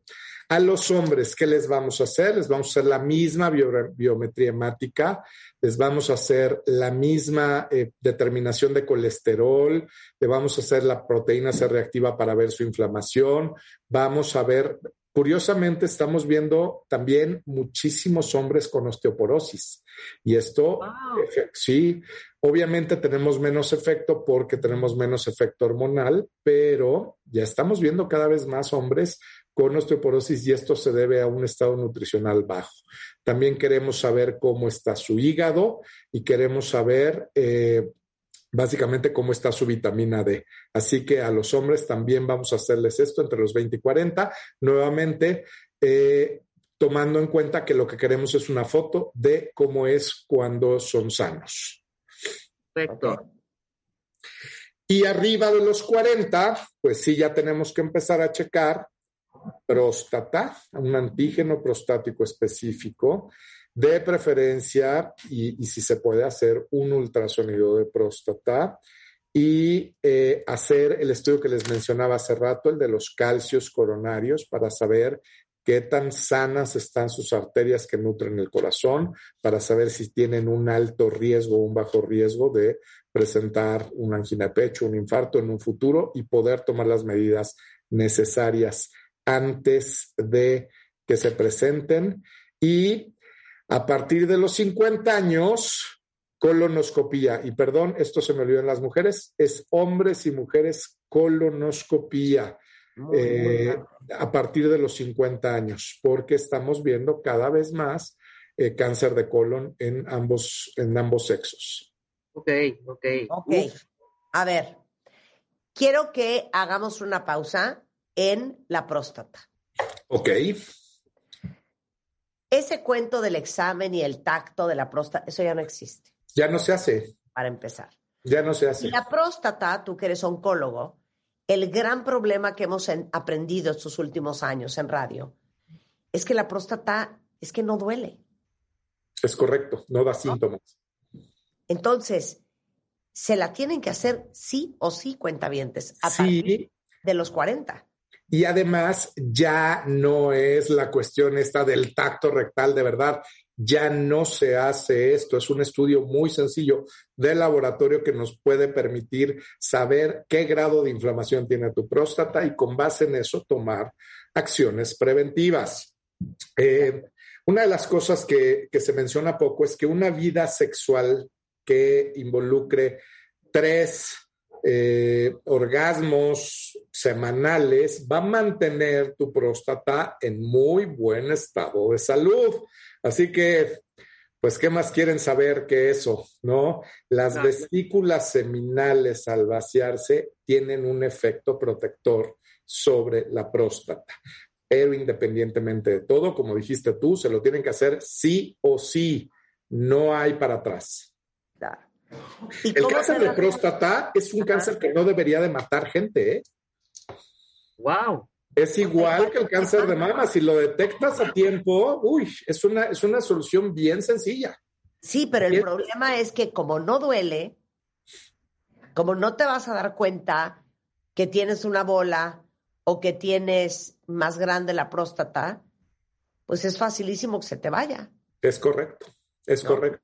Y con toda la idea social y no, yo no voy a ir a que me hagan un tacto rectal y, como los hombres no nos llevas al doctor a menos que nos estemos muriendo, pues peor se complica la cosa. Claro. Ahora, sin que se nos acabe el tiempo, ¿qué onda con la mamografía y el ultrasonido? Ok, bueno, número uno, eh, son estudios que detectan eh, tempranamente no solo el cáncer, sino muchas alteraciones mamarias. Eh, el ultrasonido es un, es un estudio inocuo, usa ondas sonoras que rebotan con los tejidos y eso nos da una imagen que nos permite ver si hay algo estructuralmente. La mastografía, por el contrario, son rayos X. Sí es un estudio invasivo, eh, porque eh, se proyecta rayos X adentro de las glándulas mamarias y para obtener una buena imagen también eh, hacen una compresión de la mama. Muchísimas pacientes se quejan del dolor y se quejan de la radiación. Hay un grupo cada vez más grande de mujeres que no se está haciendo mastografía por estas dos razones, por la radiación y por el dolor. Para su tranquilidad. Hay otros estudios, estudios emergentes, tecnologías nuevas que están saliendo que nos permiten hacer una visualización muchísimo mejor de la glándula mamaria y si esas mujeres no se quieren hacer mastografía, que se hagan estos otros estudios que son complementarios, que son eh, emergentes, como te digo, tecnologías que están emergiendo. Eh, una de ellas la tenemos aquí en MBC, que es la tomografía mamaria por electroimpedancia. Me voy a tomar dos minutitos en explicar esto.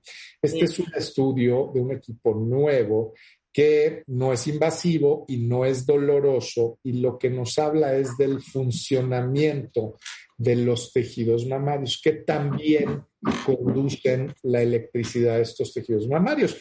Para tal efecto, hacemos circular una corriente muy pequeñita que no es perceptible, de 5 milivolts, y la capturamos con un equipo en la glándula mamaria, que nuevamente no es invasivo y no es doloroso. Esto nos permite saber si hay brincos o detenciones en la conducción y eso junto con un ultrasonido, bien importante, no podemos hacer tomografía sin ultrasonido, porque entonces tenemos cómo se ve y cómo funciona. Es un equipo que nos ha enseñado, no sé la cantidad de maravillas que nos ha enseñado, porque podemos detectar alteraciones en la función antes de que se vuelvan alteraciones anatómicas. Eh, también existe la resonancia magnética nuclear de mama, existen muchas otras opciones, pero por favor, cada vez estamos viendo este grupo más frecuente de mujeres que no se está haciendo estudios. Si no quieres hacerte mastografía, si no estás de acuerdo por X, oye, yo no vengo aquí a cambiarte la forma de pensar, pero hazte algo más, no te dejes sin estudiar. Claro, totalmente de acuerdo. Ok. Eh, les digo que el doctor Gerardo Castorena, que fue de hecho el jefe, fue de hecho el jefe de la clínica de mama del Hospital ABC, fundó el Mexico Breast Center que es la primera clínica de manejo integral de enfermedades mamarias con enfoque humanístico, que van desde hacerte tu estudio para cerciorarse que estén bien, hasta apoyarte en todo lo que implica dar positivo a cáncer de mama. Así es. Desde y hoy en día, hoy en día estamos haciendo cosas de verdad increíbles, estamos haciendo cirugías chiquitas, estamos haciendo cosas que, la gente ni se imagina. La gente piensa en cáncer de mama y se, imagina cosas espantosas. Hoy ya no es así. La oncología, como todas las ramas de la medicina, cada vez tiende más a ser menos invasiva y más amigable con los pacientes. Bueno, si no se han hecho su mastografía y su ultrasonido, prométanme que van a ir ya a hacérselo donde quieran. Pero si quieren ir con Gerardo, es Breast Center MX en Twitter, Breast Center MX en Instagram, Clínica de Mama en Facebook. ¿Y cómo hacemos una cita o cómo le hacemos, Gerardo? En los teléfonos se, se pueden hacer por, por, WhatsApp o se pueden hacer a los siguientes teléfonos. En la Ciudad de México, 55 6650 8253 y mismo teléfono con terminación 55 o por WhatsApp al 55 5507 1415. Ahí las vamos a atender, las vamos a papachar mucho y vamos a dejar de hacer esta medicina, bueno, ya tenemos muchos años sin hacer esta medicina de miedo, más bien de esperanza, de fe, de sueños, de metas, acompañarte a vivir. Eso es lo que queremos hacer aquí. Muchas gracias, Gerardo. Un placer estar acá. Hacemos una pausa regresando. Nicole Johnson, especialista en belleza, pero makeup artist, sacudió al mundo de la belleza cuando decidió dejarse las canas a los 39 años. Autora del libro Belleza Reinventada, cómo aceptar las canas, mejorar la confianza en uno mismo y redefinir su belleza. Si están canosas o canosos, no se mueran de donde están. Si conocen alguna canosa, manden un WhatsApp que nos ponga ahorita en W Radio porque no saben qué padre todo lo que vamos a hablar con Nicole. Y ahorita les voy a postear una foto de Nicole para que vean las canas de Nicole al regresar en W Radio. Entra a wradio.com.mx. Checa más información de nuestros invitados, especialistas, contenidos y escucha nuestro podcast. Marta de Baile 2022. Estamos de regreso. Y estamos donde estés. Estamos de regreso en W Radio, son las 12.05 de la tarde. ¿Se acuerdan que hace un mes estuvo con nosotros el dermatólogo Daniel Ash, que es tricólogo, especialista en pelo? Hicimos un programa que era la oda a las canas. Y me impresionó muchísimo la cantidad de ustedes que salieron, nos mandaron fotos.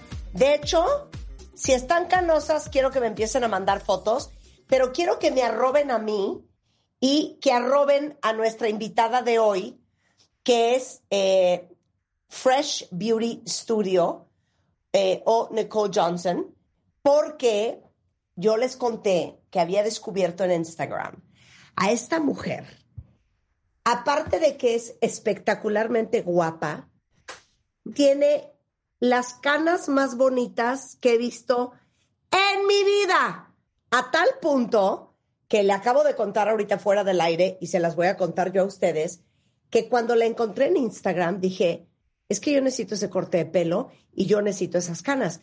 Nada más que como yo no tengo canas todavía, tengo 10 o 12 por ahí, ¿qué hago? Y entonces dije, me voy a hacer una peluca. Entonces, quiero decirles ahorita en vivo que inspirada en Nicole Johnson, En este 2022 me van a ver con mi peluca de pelo canoso.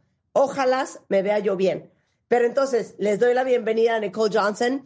Ella es especialista en belleza, es makeup artist, sacudió al mundo de la belleza cuando decidió liberar sus canas a los 39 años de edad, porque ese es otro mito y ahorita vamos a hablar de eso. Es autora del libro Belleza Reinventada, cómo aceptar las canas, mejorar la confianza en uno mismo y redefinir la belleza. Está en TikTok como Nicole Cosmetics, con Nicole es con K. Eh, Nicole Johnson en YouTube para que vean sus videos. Y en Instagram, que es donde la sigo yo, es Fresh Beauty Studio. Nicole, I hope you understood everything I said in Spanish. Un poquito. Un poquito. Eh, estás en Florida, ¿no? Sí. Muy bien. Bueno, ya te conté toda la historia de mi obsesión con tu pelo. Entonces, ahora cuéntales tú a todos la historia de ti y tu pelo y cómo tomaste la decisión a los 39, súper joven, de adiós al tinte, se acabó la babosada. So I want you to tell everybody your story, uh, the story of your hair and how you decided at 39, which is also a myth because 39 is super young, to say bye-bye to hair color and leave your natural, beautiful gray hair.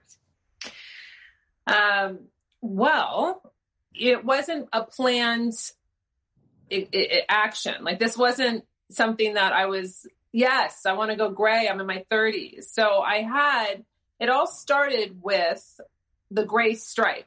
So I had this gray stripe that came out and I would try to dye it and it wouldn't dye. It would turn like red, it would turn like brown, caramel. It looked terrible. So I thought, well, I'll just leave it out. Like, no big deal. Can you still hear me? Yes, yes, of course, you're okay. right. Um, so I'm like, I'll just leave it out and then I'll dye the rest of my hair and it'll be fine. And that was and, like a natural uh, white streak. Right. It was a like you were born streak. with that. Just, what? It came out when? Um, in my twenties, but I let okay. it go. I let I stopped dyeing it around um 32, like early 30s. I was like, okay. I'll just let it be. I'll have them foil it so it stays out, and then they can dye the rest of my hair. So it was a little different. It was a little rogue. Didn't look, I mean, it was what it was. And I I got really tired of being at restaurants or being out and people like women coming up and saying, "Oh, I really love your hair. So pretty." And then they would say, "It reminds me of that woman in 101 one Dalmatians. And I was yeah. like, so I was like, oh, oh, it looks good. And then it was kind of like a slap in the face, like, oh, I look like Cruella DeVille. I was like, okay, I get it. And I just kept getting that comment where I was like, I don't want this white stripe through my head anymore. So with that being said, I in 2015, 2014, but really in 2015, I went through five rounds of IVF in one year. Yeah. So I was going through this infertility treatment, you know, series, and um, I was that time I was 37, and I just was. I got to the point of traveling all over the the the country to Colorado to all these things, doing so much to my body. And my hair basically started to like explode with the gray. I just couldn't keep up with it. I didn't want to keep up with it. I was tired of fighting with doctors telling me you know, I had all male doctors and they were like, you have advanced maternal aging. Like it just, they weren't listening to me. And then with the gray hair, I felt even more like, like insecure about everything. And so I thought, I'm not going to fight it anymore. I'm going to just let it come out. And the more uncomfortable people were with my hair, the more I wanted to do it. Cause it was almost like rebellious. Like I was just, I was just kind of saying, well, why do I have to keep covering it up? No one wants to talk about infertility. Like it happens to women. Like I feel like I'm the only person in the world. So we're going to let it go gray. We're going to talk about the story. And I want women to feel like they're not alone because it's not, it's something that naturally happens.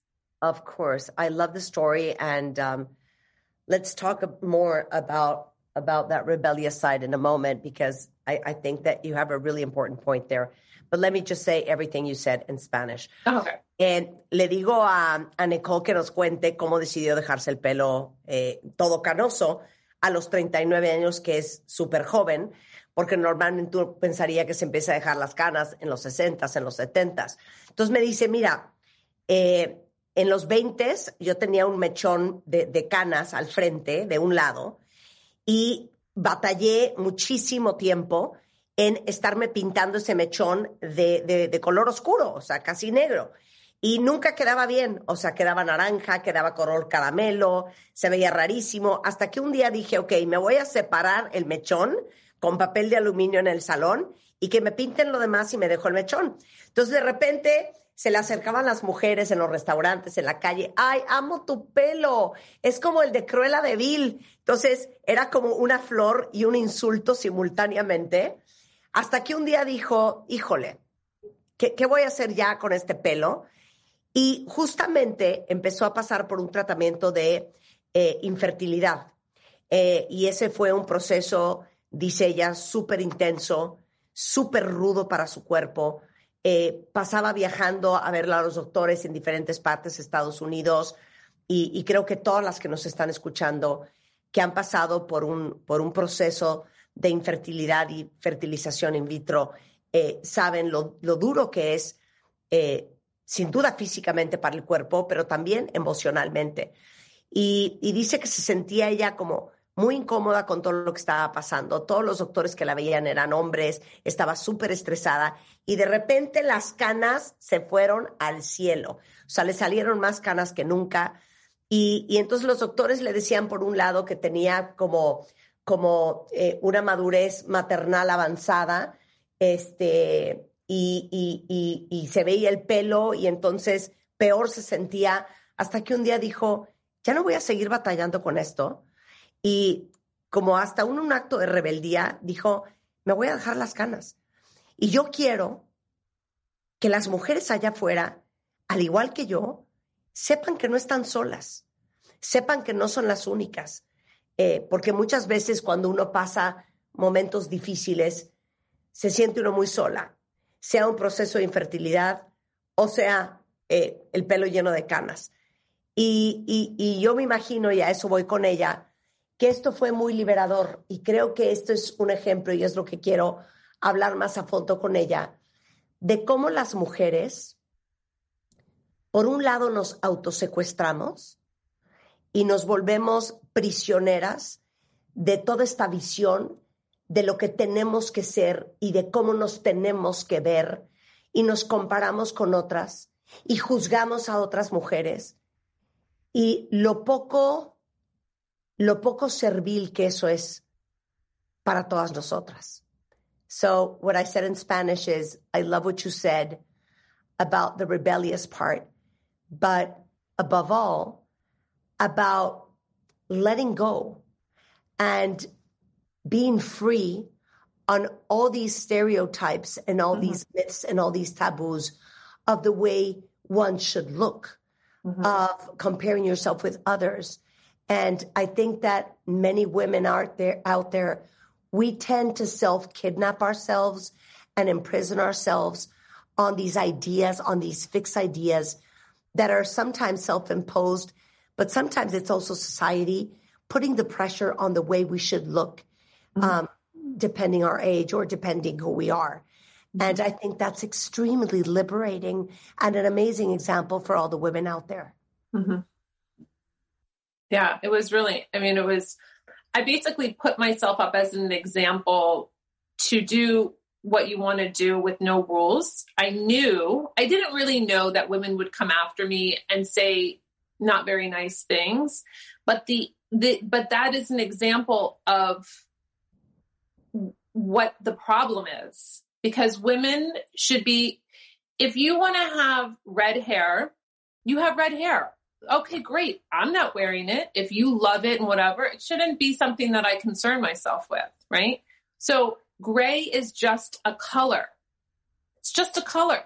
And we put all of this emphasis on it where it means it's old, it means it's this. Well, what about if we flip the switch, which means that it means wisdom. It means it's a power move. It means that I'm, you know, um, strong or powerful. Not to say that you're not if you still dye your hair. I say that all the time on my channel. I say it in my book that I wrote, Beauty Reinvented. You don't have to fit into beauty rules. If you want to dye your hair until you're 100, you dye your hair. If you want to have plastic surgery and it makes you feel amazing and it's for you, you do that. There's no like, oh, you can only do this or you went gray, you shouldn't do this. Right? There's there's women should do what empowers them and how they feel and wear their hair as short or as long as they want, right? Oh, you're over 50, you can't have long hair anymore. Why? Like who made that rule up? I want to know who's making the rules. It, I mean, is it women? Is it society? Is it men? Is there a panel of people I don't know about? Yeah, like, exactly. where are you? Exactly. we need I to totally redo agree. this. Absolutely. Y dice eh, Nicole que de- está totalmente de acuerdo con este concepto que, que discutíamos hace un momento, que, que es bien liberador, porque al final, eh, y, y de esto habla mucho en, en- en su canal de YouTube, que les digo que es Nicole Johnson, que cada quien haga lo que se le ronque la gana. Si tú quieres traer el pelo rojo porque a ti te parece muy sensacional, no significa que lo tenga que traer rojo yo. Pero ahora sí que, ¿qué nos importa? Y saben qué? Todos estos, estos conceptos que le ponemos, por ejemplo, a todo, pero hoy estamos hablando de las canas, ¿no?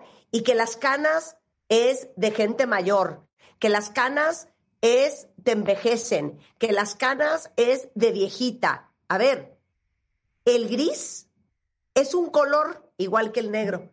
No sabemos quién inventó que solamente la gente que tenía cierta edad podía traer el pelo de ese color. O si te quieres pintar el pelo hasta que tengas 100 años, ahora sí que adelante, que cada quien haga, si te quieres hacer cirugía plástica, si te quieres meter botox, lo que te quieras hacer, si eso te hace feliz y si eso te empodera, adelante. Pero ¿de dónde salieron estos conceptos? Fuimos nosotras mismas las mujeres, fueron los hombres. Hay un concilio escondido del cual desconocemos que te dicen que después de los 50 ya no puedes traer el pelo largo yo, que yo ya estoy en Daniela Romo, eh, o que a partir de cierta edad ya te tienes que cortar el pelo más chiquito para que te veas así o asado. Que cada quien haga lo que se le ronque la maldita gana. Eso es lo que dice Nicole. Y por eso me encanta lo que hacen redes, porque les digo una cosa, esto nos hace falta, empoderarnos a tal nivel que puedas, con lo que quieras traer, como te quieras ver, sentirte segura, eh, empoderada, con confianza y con la fortaleza para que no te importe lo que digan los demás. Because you know what you said, the more people were shocked with my gray hair, the more I loved what I was doing. And I think that one of the most limiting things in life is paying attention of what people think about you or Mhm. what say about you all the time. No? No, I think Okay. it's well. What? Say, say. No, yeah, I totally, I totally agree. Eh, que, que le digo que de lo más liberador que hay es cuando puedes estar cómodo en tu propia piel, ser quien eres, verte como se te ronca la gana y sentirte segura, empoderada y con autoconfianza. Porque uno de los obstáculos y de las limitantes más grandes que hay es cuando te preocupa el qué dirán, cuando te importa lo que piensen los demás. Eh, y se los digo porque creo que todos los que estamos expuestos en redes, eh, nos pasa. Yo de repente saco un saco de peluche y empiezan con el cuento de la familia peluche, que si Federica peluche, que si no sé qué, que si no sé cuánto. Eh, saben que traigo el pelo ahorita muy, muy largo y muchos me dicen, ay, te ves ridícula para tu edad, o ya deberías de cortarte el pelo, o si lo trajeras más corto te verías más alta. Entonces, resistir la opinión de los demás es parte de la adultez y de crecer y de encontrar la autoconfianza. Regresando del corte, ahora sí Nicole nos va a decir cómo se deja uno crecer las canas. Al regresar, no se vayan. Síguenos en Instagram. Marta de Baile. No te pierdas lo mejor de Marta de Baile, dentro y fuera de la cabina. Marta de Baile 2022. Estamos de regreso. Y estamos donde estés.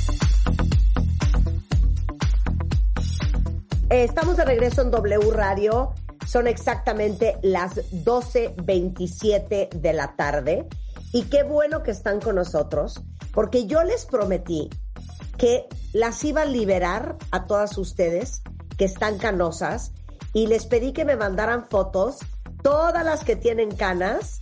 Este, mira, we're getting pictures on Twitter of everybody that has gray hair and that is working on their gray hair. So we're so happy you're here. You see?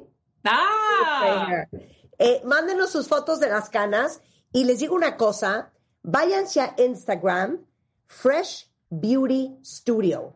Ese es el Instagram de Nicole Johnson, eh, para que la sigan. No saben qué bonito Instagram tiene, todas las cosas que hace, todo lo que enseña, porque aparte ella es makeup artist, especialista en belleza, ha sido modelo eh, mucho tiempo, autora del libro, por si lo quieren buscar, Belleza Reinventada, cómo aceptar las canas, mejorar la confianza en uno mismo y redefinir su belleza. Entonces, la encontramos por cielo, mar y tierra, vive en Florida y está hoy con nosotros platicando de la liberación de las canas.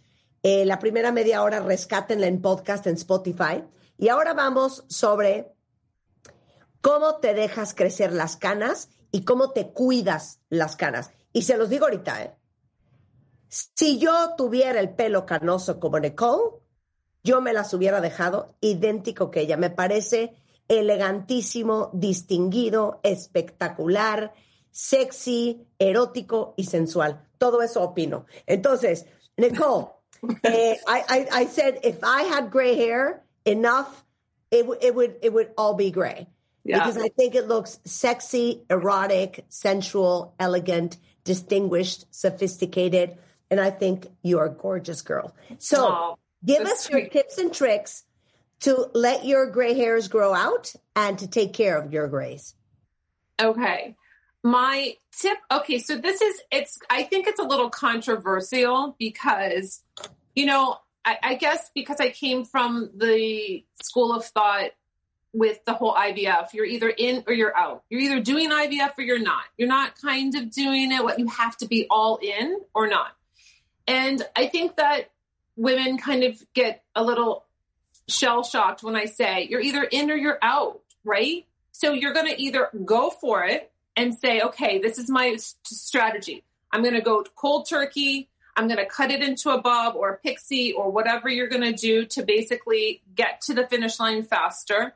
If okay. you're not available to cut your hair, you don't want to cut your hair. There's lots of different options you can do if you don't want to go like watch the gray grow out. So you can, you know, go and you can have highlights, lowlights, this and that. But this is what I why I wrote my book because I was tired of hearing women say, "Oh, if I had your hair, I could do it," or "If I look like you, I could do it." Oh, I I wouldn't look good in gray hair. How do you know? The worst thing that could happen is you don't like it and you dye it back. No big deal. So I I wrote the book to basically give you the confidence. This is the main this is the main point that I want all the ladies to know. There is a journey and there is a reason for the journey. So what for me going cold turkey, cutting my hair, it was nice and long and layered and I loved it and I cut it into a bob because I was like I can't I, this is not going to match up. So I cut it into a bob. I never looked back and I just kept looking forward and I felt very insecure. I felt very uncomfortable. I felt very unattractive. I felt I felt like I was the I mean I was like what am I doing? Oh my gosh, it's so white. But I had to dig deep into myself and say, you know what? No, I, I look beautiful today. It's fine. I'll put a hat on. I will do something different. Put a scarf on. I will I will I will figure out how I can make this work for me and not feel like something's wrong with me or oh I have to cover it up so the journey was I learned so much about myself because there was many times where I was like, oh my, I, what are you doing? Like, are you kidding? Like, this is not normal. And so I just was like, you know what? It's gonna. It, I'm gonna get. I'm gonna get there. It's gonna be. It, I, I just. I almost felt when I saw so much white on the left side, bad dyeing it. Like I was like, my hair has a story to tell. It wants to be seen. The pattern's different for every woman. It's so incredible. And it and it does tell a growing out story. The old you, like I said on that Pantene commercial, the old you is leaving and the new you is coming in, the brighter, the silver linings, the who you want to be as a woman as you're aging. Of course. I love it. Okay, so let's stop there. I'll say it in Spanish. Le digo, a ver, échanos los tips y los tricks. Entonces, dice, quiero decirles que yo soy una de esas personas que o estoy afuera de la alberca o me aviento de clavado. No hay medias tintas. O vamos con todo o no vamos con nada. Entonces, uno tiene que tomar la decisión si se va a dejar las canas, si vas por todas las canicas. Entonces, la primera decisión es si vas a aguantar y resistir, dejar que se te salga todo el tinte, porque ella tenía el pelo súper largo. O lo que hizo ella, que se cortó el pelo en este corte de pelo que se llama un bob, que es básicamente un poquito arriba del hombro, abajo de la oreja. Este, y, y si ven la foto en su Instagram, Fresh Beauty Studio, y ahorita posté una foto Julio en Twitter para que la vean, este, ella decidió cortarse el pelo. Y me dice, y te voy a decir una cosa, lo más fuerte de lo que hablo mucho y la razón por la cual escribí el libro, y este es el punto fundamental, crucial y más importante, es lo que te dices todos los días, porque te vas a despertar y vas a decir, Dios mío santo, ¿qué estoy haciendo? Conforme te vas viendo el pelo más plateado, eh, un lado es diferente al otro, me estoy volviendo loca, estoy loca, me veo fatal, Dios mío, me veo devastada, ¿qué hago?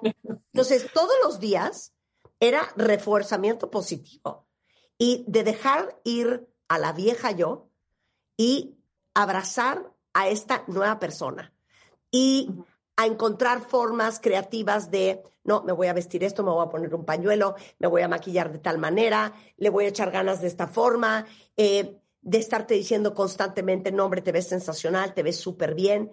Y entonces fue bien revelador todo este discurso que acompañó este proceso de dejar las canas, que yo creo que debe de ser similar en muchas otras cuestiones de la vida y en muchos otros cambios fuertes que tiene que ver mucho, y como lo hemos dicho en este programa, la historia que te cuentas y cómo te la cuentas y lo que te dices.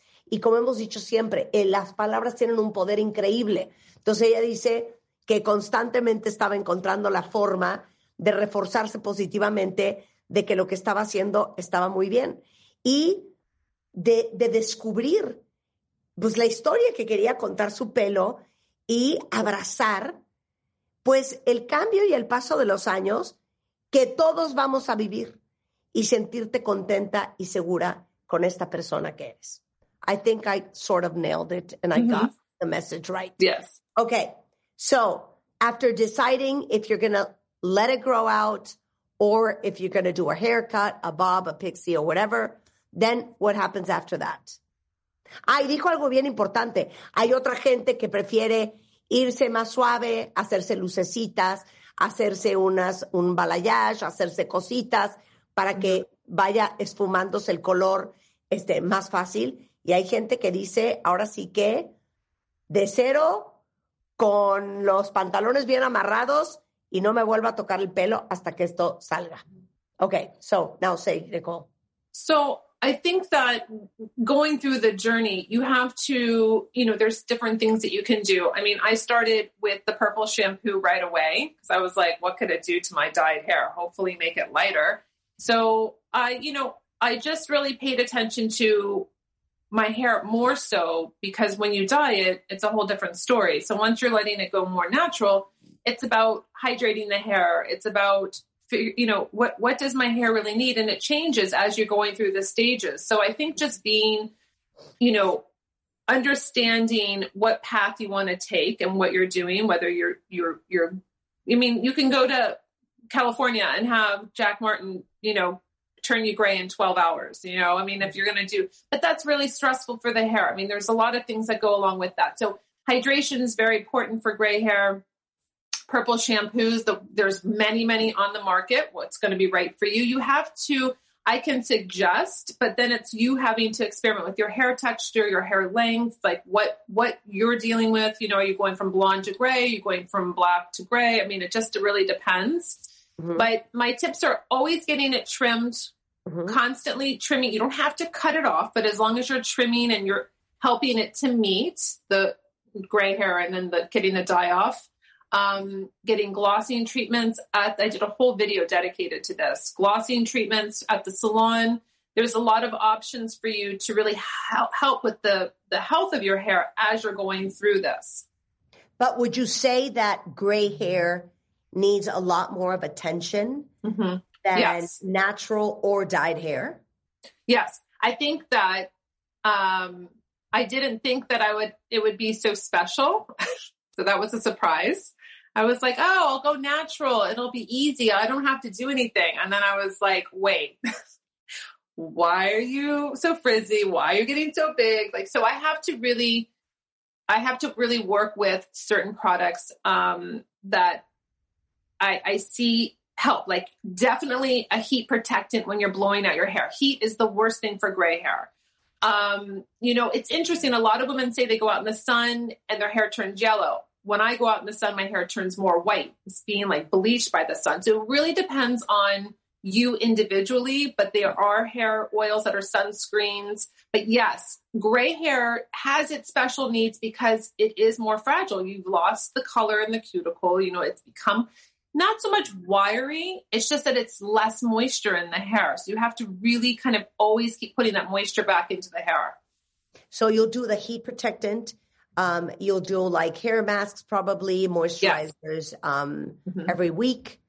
Mm-hmm. Um, yes. Um, so, so um, let me say that in Spanish, and then think about a couple of brands that you could recommend. Talking okay. about the purple shampoo or a super hydrating thing or the heat protectant. Entonces le digo que si el pelo canoso es eh, necesita más cuidado que el pelo natural o el pelo teñido, y me dice 100% sí. Eh, me dice yo de repente pensé que el momento en que me dejara de pintar el pelo ya era China libre. Y me di cuenta que requiere un chorro de chamba, eh, porque el pelo canoso pierde la cutícula el color, ya no tiene, digamos que, la melanina que le da la, tintura a cada hebra. Entonces, la cutícula es mucho más cruda, está más expuesta. Entonces, Puede ser que se te haga más frizzy, puede ser que se te haga más flat, eh, depende y es individual para cada uno. Pero dice protector térmico 100% porque lo peor que le puede pasar una cana es eh, la temperatura, es el calor de una tenaza o de una plancha o de una pistola.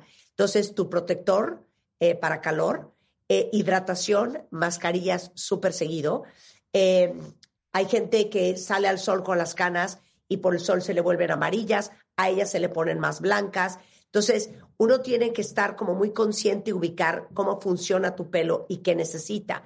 En cuanto a los shampoos morados para, para sacarle la tintura amarilla y que no se te vea amarilla la cana, ella dice que tiene varias ideas y ahorita no las va a compartir, pero eso es parte de lo que ella hace. Entonces, um, some uh, purple shampoos that you like hair masks that you adore, um, thermal protectors. What do you suggest? So I, I really rotate within like three companies. So I have um, Fido USA is my purple shampoo I've been using since the very beginning. So like six years now. Um, has beautiful, all different types of categories. I love their scalp treatments. I love their hair masks. I love their hair oils. So yeah. I'm very big. And the, their heat protectant lotion, it was a cream. Now they call it a lotion. I use that as my heat protector. Um, and then a real great game changer for hydration. It's a pre shampoo is Philip Kingsley, which is from London. And they have a bond builder that you put on before and then you put on a little uh, shower cap.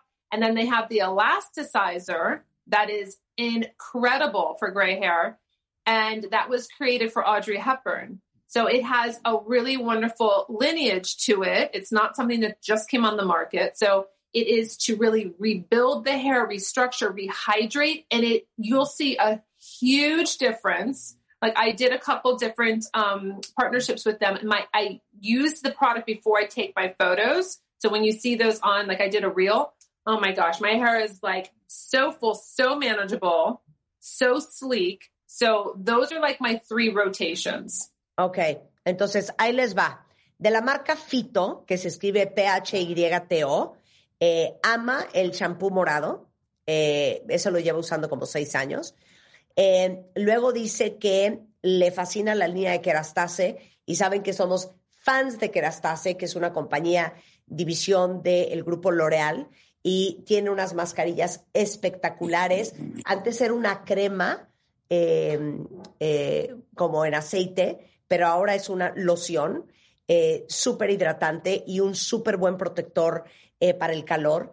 Y hay una marca inglesa eh, divina, yo también la amo, que se llama Philip Kingsley, que de hecho uno de los productos fue creado, eh, el, el, que hace el pelo más, más elástico y, más sano y fuerte para Audrey Hepburn. O sea, no crean que es una marca que nació el día de ayer, o sea, tiene un, un, chorro de historia y de linaje.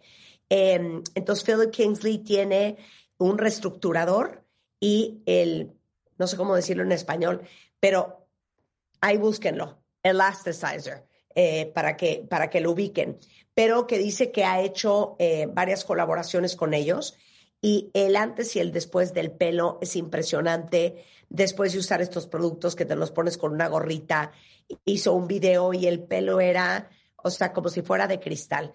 Eh, también dijo antes que en el salón hay que hacerse tratamientos para darle más brillo al pelo, para hacerlo más glossy. Entonces, el caso es que es, es un chorro de chamba. Entonces, great. So we got that down. Uh, and now I'm going to take a few questions from the audience.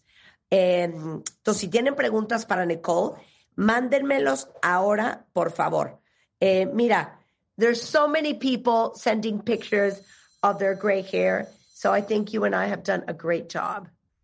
Oh, good. Uh, yeah. Wait, is, is it a, is there a hashtag that they're using on Twitter? Um, no, they're they're actually tagging you as uh, at Fresh Makeup. Is that it? Oh, um, yeah. Fresh Makeup is um, my Twitter. Let's see. Let me look. Let me look. Mira, Ireli, las canas, no puedo creer las canas de Ireli. Divino. Um, oh, yeah, I see. Evermore with her short little pixie. Super cute. Yes, super cute. Um, so there's one question here. Do you blow dry your hair every day? And do you wash your hair every day?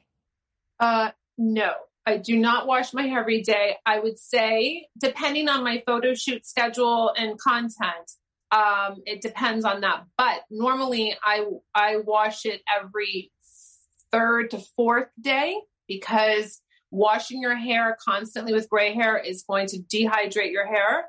Um, and I do I I use a microfiber towel to put my hair up and it soaks out most of the water and then I use my Dyson styler. So I'm not really blowing it out. I'm just stop I'm just finishing like I'm finishing up with, so it's not wet and I'm not using a blow dryer. I just use a styler. Okay. Um, and that's the, what are you talking about? That like the air wrap? The Dyson the air, wrap. Yes. Yeah. I use okay. the round brush for the air wrap on the Dyson. Okay, great.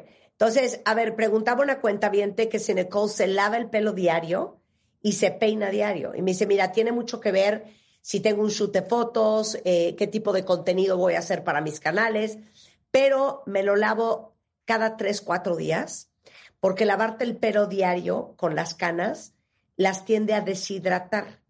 Y lo que ella hace es que después de que se lava el pelo, no uso una toalla normal, uso una toalla de microfibra que tiende a absorber la mayor parte del agua. Entonces, no usa una secadora per se. Nosotros en este programa, que somos fans de Dyson, usa el Airwrap, que trae diferentes como eh, diferentes como instrumentos que puedes poner. Eh, uno de ellos es un cepillo redondo y hay varias cositas que trae eh, como que puedes adaptar y eso es lo que, que usa Nicole para eh, secarse. Um, so this is a very tough question. Um, I don't know if you can answer this, but what happens if you have gray hair, but you tend to have a greasy scalp? Okay, so if you okay, so that so the the scalp is like the skin, right? On your face. So just like we cleanse our face, we exfoliate our face, that's something that they need to really the scalp health is very very important. Again, I've really covered this because I think women forget they put uh, hairspray and mousse and all different types of stuff on the scalp. You need to cleanse the scalp. So she would need to use like a clarifying scalp shampoo, then use an exfoliator for the scalp.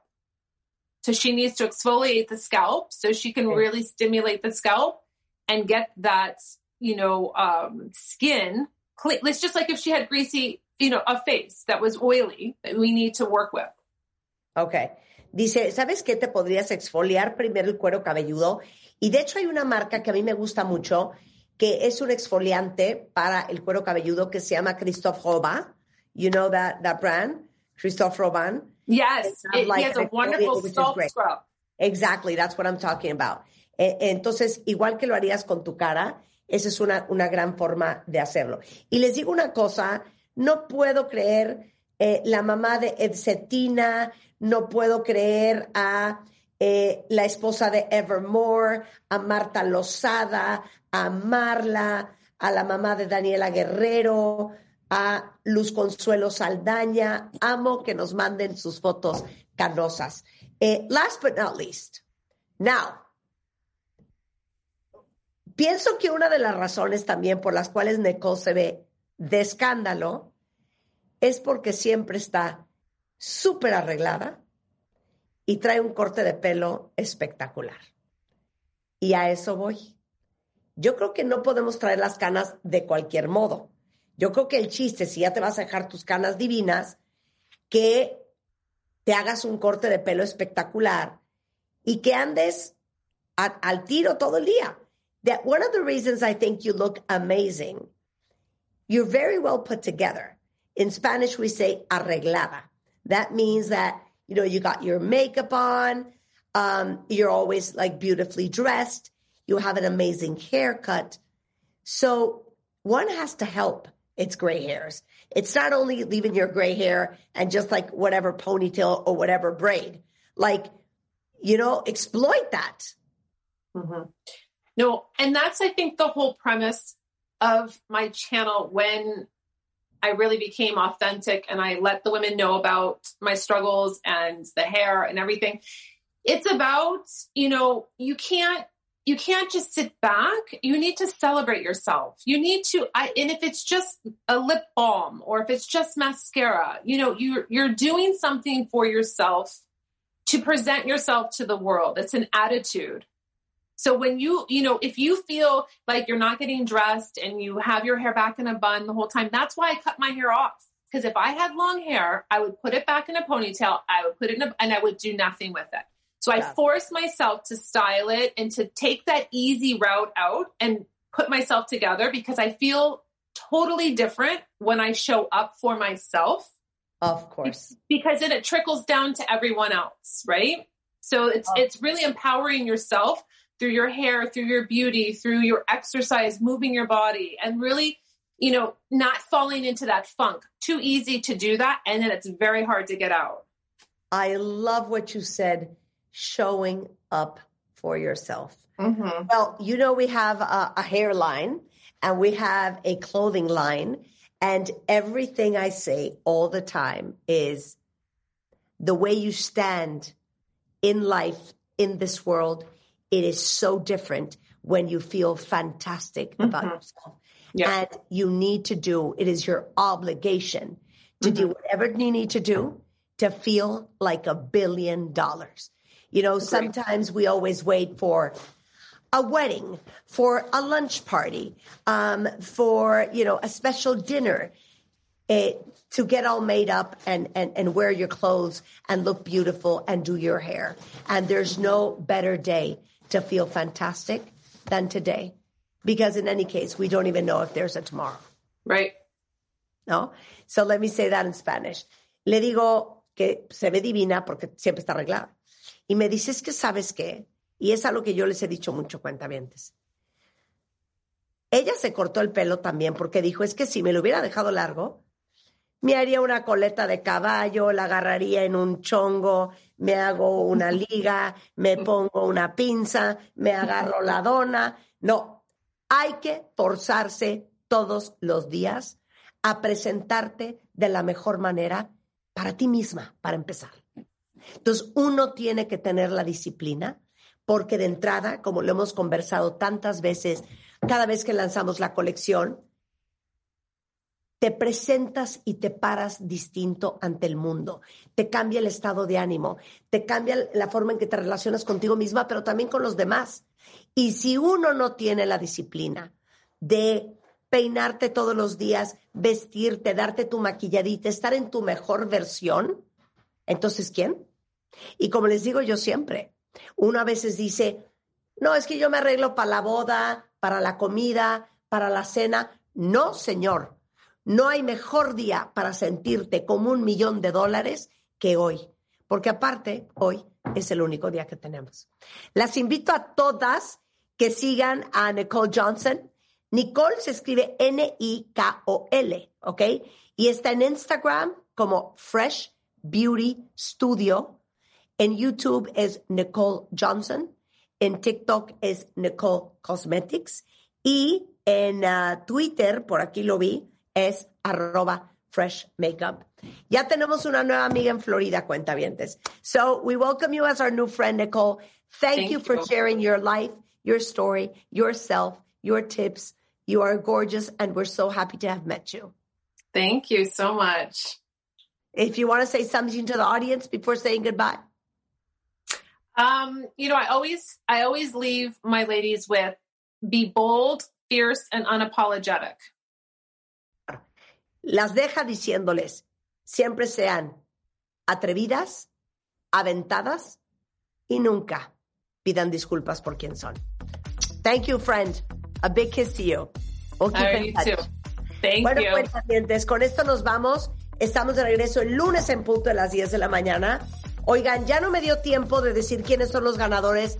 Que vayan a tu Instagram, que vayan a tu Instagram. Exacto, vayan a mi Instagram, ahí voy a anunciar quiénes son los ganadores de el mejor árbol de Navidad del 2021 y nosotros estamos de regreso el lunes en punto a las 10. Cuídense mucho.